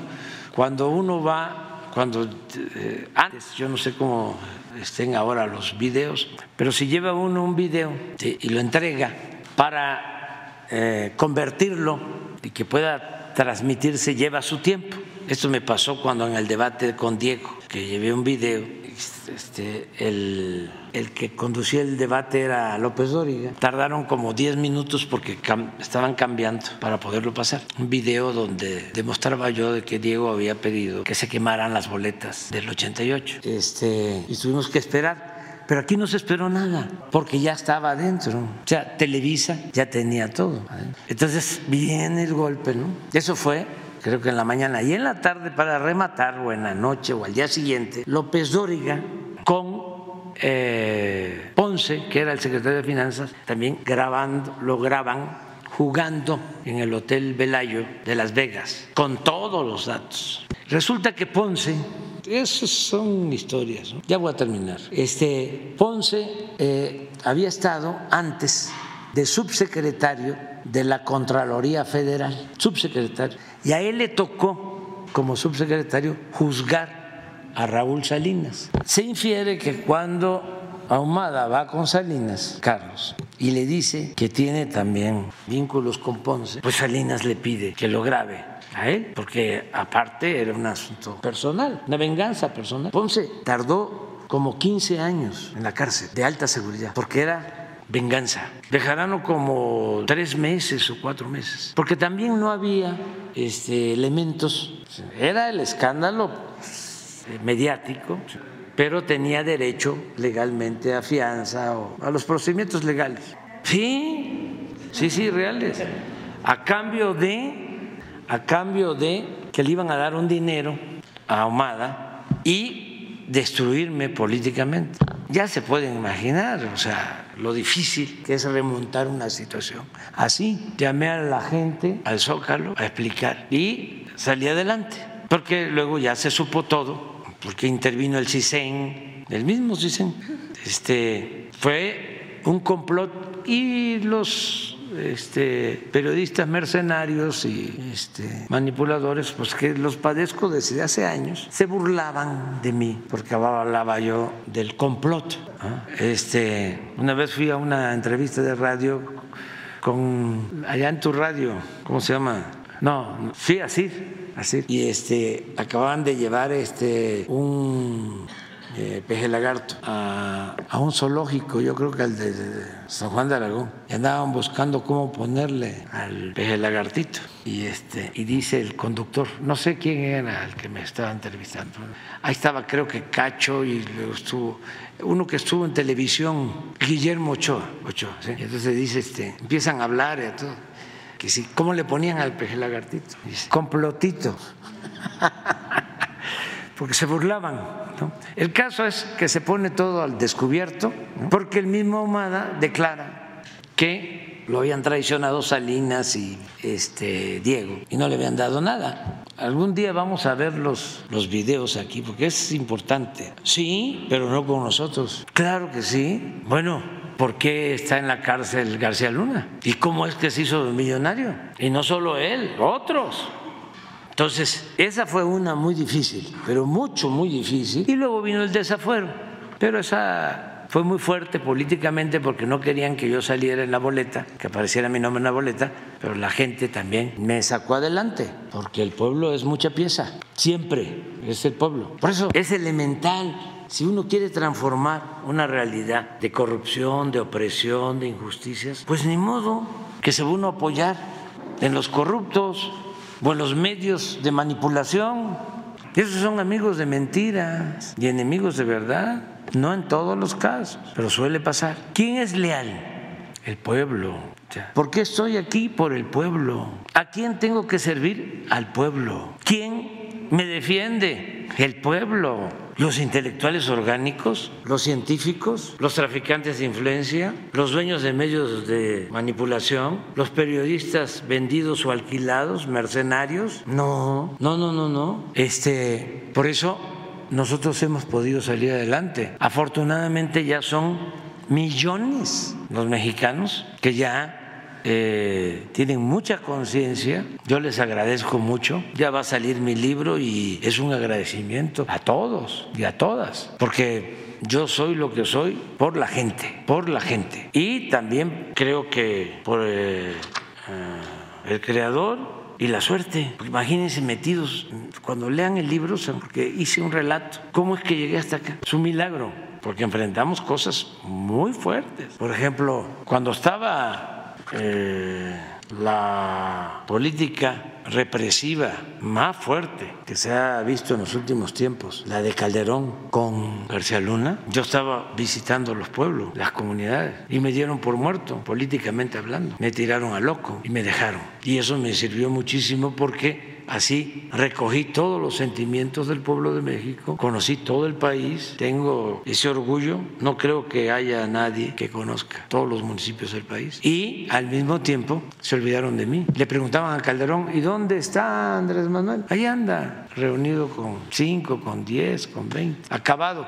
Me acuerdo la película de, a ver si hicieron una película que se llama 055, que por cierto es buena. Este, yo tenía desconfianza sobre el fraude del 2006 y la final, el final de la película sí es fuertísimo es esta película de 0.56, 58. 0.56. ¿Sí? 0.56. Es cuando el fraude, cuando nos roban la elección presidencial, el 2006. Y hacen una película. Mandoki hizo una que se llama Fraude, muy buena. Es también para los jóvenes, búsquenla. Pero busquen también la otra, que yo le tenía mucha desconfianza porque esta viene, van a, a golpearnos. Porque es que nosotros les dejamos mucho dinero a mucha gente que vive de nosotros, golpeándonos. ¿Cuánto gana Loré de Mola? O sea, les hablamos de que el ministro de la Corte, ¿no? Un ministro de la Corte o la presidenta de la Corte gana cuatro o cinco veces más que yo. Sí, nada más que Loret gana diez veces más que yo. O sea, Loret eh, gana dos millones de pesos mensuales. ¿Y a qué se dedica Loret? Sí, pero ¿y quién es el cliente principal de Loret? Sí, ese entonces, tenía yo preocupación por esa película, ¿no? ¿Eh? Y el final sí es fuerte, porque el final es, se acaba el plantón, el movimiento, no hay nada, tenemos todo en contra, todo, todo, todo, todo, todo en contra. Desde luego los medios, pero además ya la gente, mucha gente muy eh, dominada con la idea de que yo era eh, un ambicioso vulgar. Ya habían logrado internalizar eso y solo los, por eso le tengo mucho cariño a la gente humilde, entre otras cosas, porque esos no se deprimen cuando se lucha, no tienen que ir a terapias o dicen a la primera no se va a poder o ya ya me retiro, yo ya no quiero saber nada. No, porque además la democracia para el pobre tiene una connotación distinta que la democracia para el rico o para los que vivimos mejor. Porque para el pobre la democracia, el que el presupuesto les llegue, el que se distribuya el ingreso, significa su sobrevivencia. Y para nosotros no tiene el mismo significado, y mucho menos para los potentados. Entonces, por eso, ¿qué se van a estar deprimiendo? Es, vamos a la lucha, vamos adelante. Y bueno, pero en ese ambiente de desolación termina la película con un aguacero en el zócalo, yo solo ahí. Y ya eh, ellos este, insinúan de que se acabó todo. Ya, ya, fin, pues no, se equivocaron. Ahora sí vámonos a desayunar. Dos datos sobre el reportaje, nada más, porque creo que para la mañana es importante sí, Dos datos sobre el reportaje. ¿Quién es la fuente? Porque la fuente de los tres reportajes es la misma. La principal fuente de investigación de la, EA, de la DEA sobre el presunto dinero sucio de López Obrador es Jennifer Roberto López Nájera, el testigo estrella de Felipe Calderón y García Luna contra el general. Ah, es el mismo. Tomás Ángeles. Y de, y de Herrera Valles, cuyos casos, entre otros, se derrumbaron. Ah. La operación limpieza que hizo Calderón fue basada en el testimonio de él y todos fueron liberados porque no hubo pruebas. ¿Y cuál es la otra? Ese es lo que opina un agente de la DEA del reportaje. A ver. ese que ha atacado mucho la política del gobierno. ¿Cuál es? Mike Vigil o, Vigil. Ah, Vigil, sí, ese siempre. Pues ahora opina, hace rato dice, de opinar. Es que este Vigil, o sea, no he leído, pero les voy a dar qué opino de él.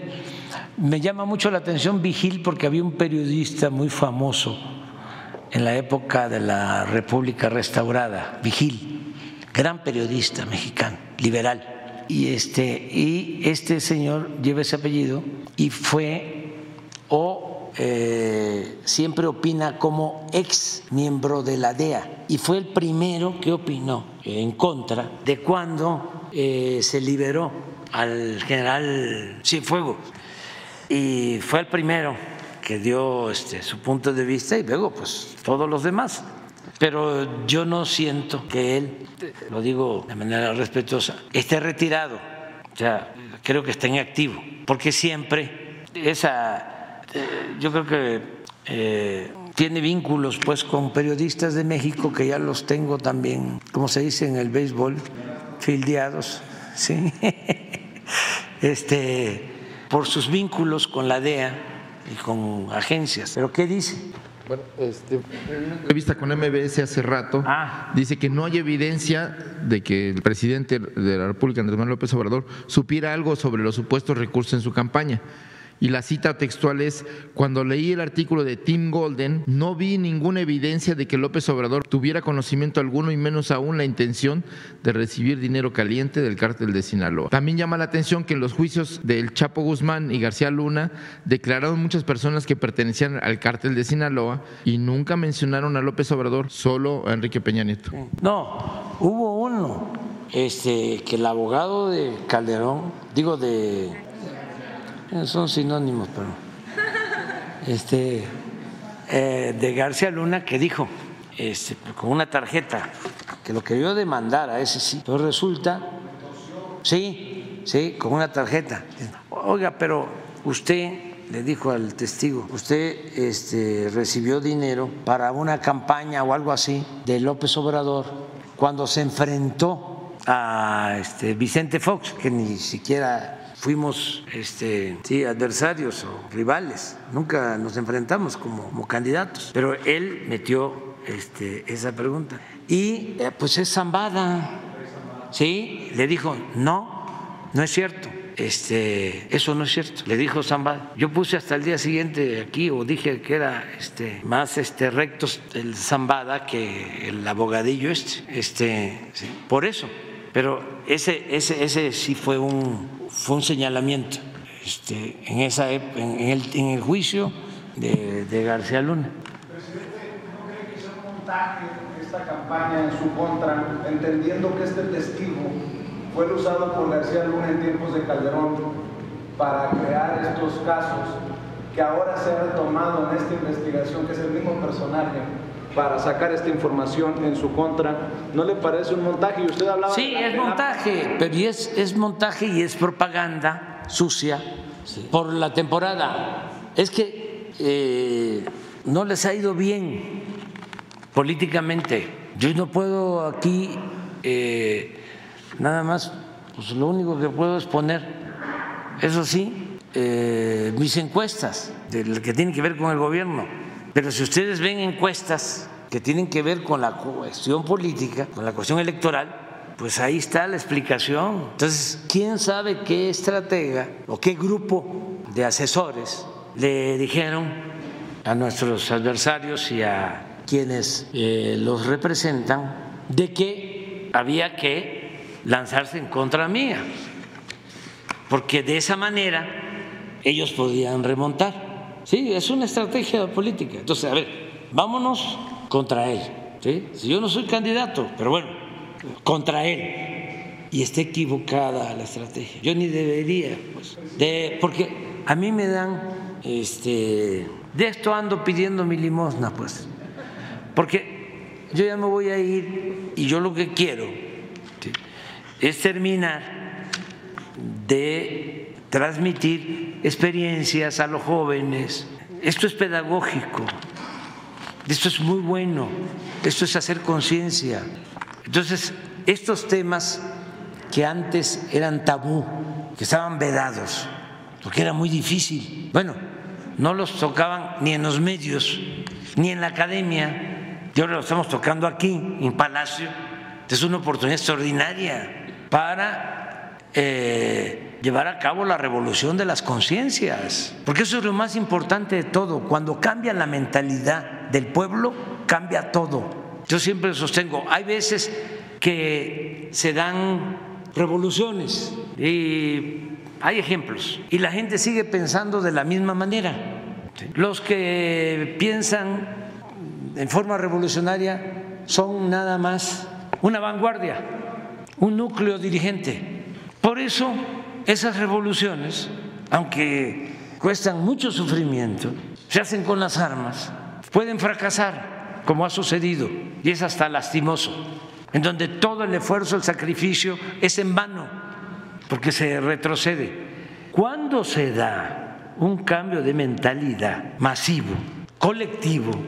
Entonces los procesos de transformación son casi no puedo decir que las cosas son irreversibles, no me gusta, pero tienen muchísimo más posibilidad de perdurar en el tiempo, cuando cambia la mentalidad de muchos, cuando hay una minoría lo suficientemente consciente. Eh, entonces los cambios se dan, eh, yo tengo muy claro, Hidalgo abolió la esclavitud, abolió la esclavitud, proclamó la abolición de la esclavitud. Pero la esclavitud desapareció en México hasta 100 años después, porque tenemos la idea de que la abolición de la esclavitud fue en 1810. No, entonces proclamó Hidalgo su abolición de esclavitud en México, se abolió en 1914.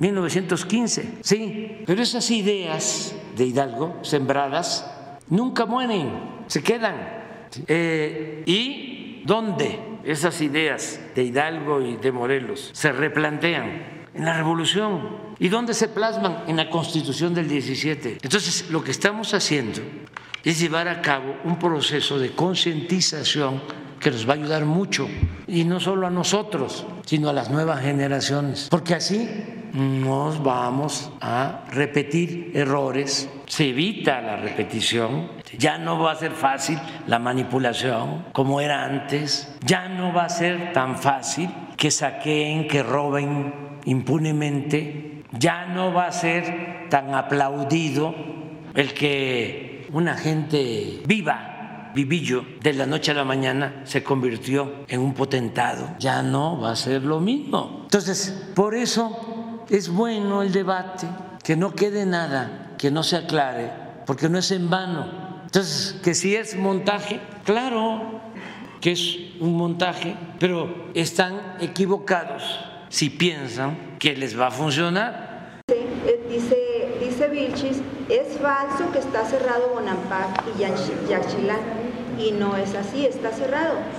Lo cuenta Adriana en la columna, no sé las otras notas, pero lo que está contando Adriana, además de hablar de la riqueza de esa región y de lo, del valor histórico y de la belleza que tiene, describe que hay preocupación por, por la inseguridad que está afectando la zona. Sí. Y yo recientemente, eh, la semana pasada, platicaba con unos turistas que llegaron de Chiapas y preguntaban, otros preguntaban, qué lugar de Chiapas podían visitar, qué lugar de México podían visitar. Y yo pues recuerdo Yaxchilán de hace 20 años, les digo que Yaxchilán es, es, de las mejores bellezas de México. Y ellos dicen, está cerrado, yo vengo de Chiapas, hay, hay barricas en el camino, no permiten el paso para la gente, ni menos para los turistas, porque justo porque hay, hay enfrentamientos. La explicación que le dan, le están dando a la gente. Sí, ha habido problemas ahí en enfrentamientos, pero está este, atendido, está atendido. Este, este, y sí, Bonampak está abierto. Y en el Yachilán lo que hay es que hay un conflicto con los que transportan en lancha hacia Yachilán de frontera Corozal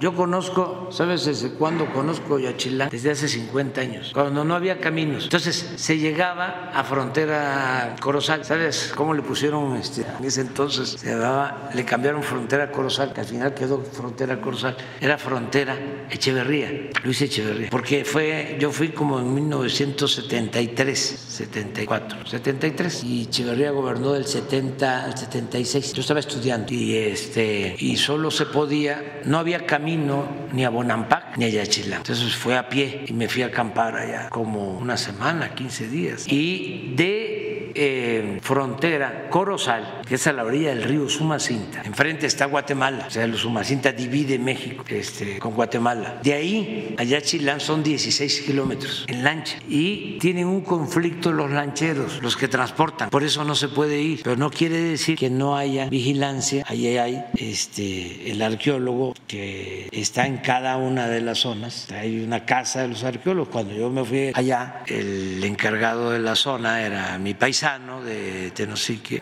Sí, sí, sí, no han tenido problema. ¿Dónde hay?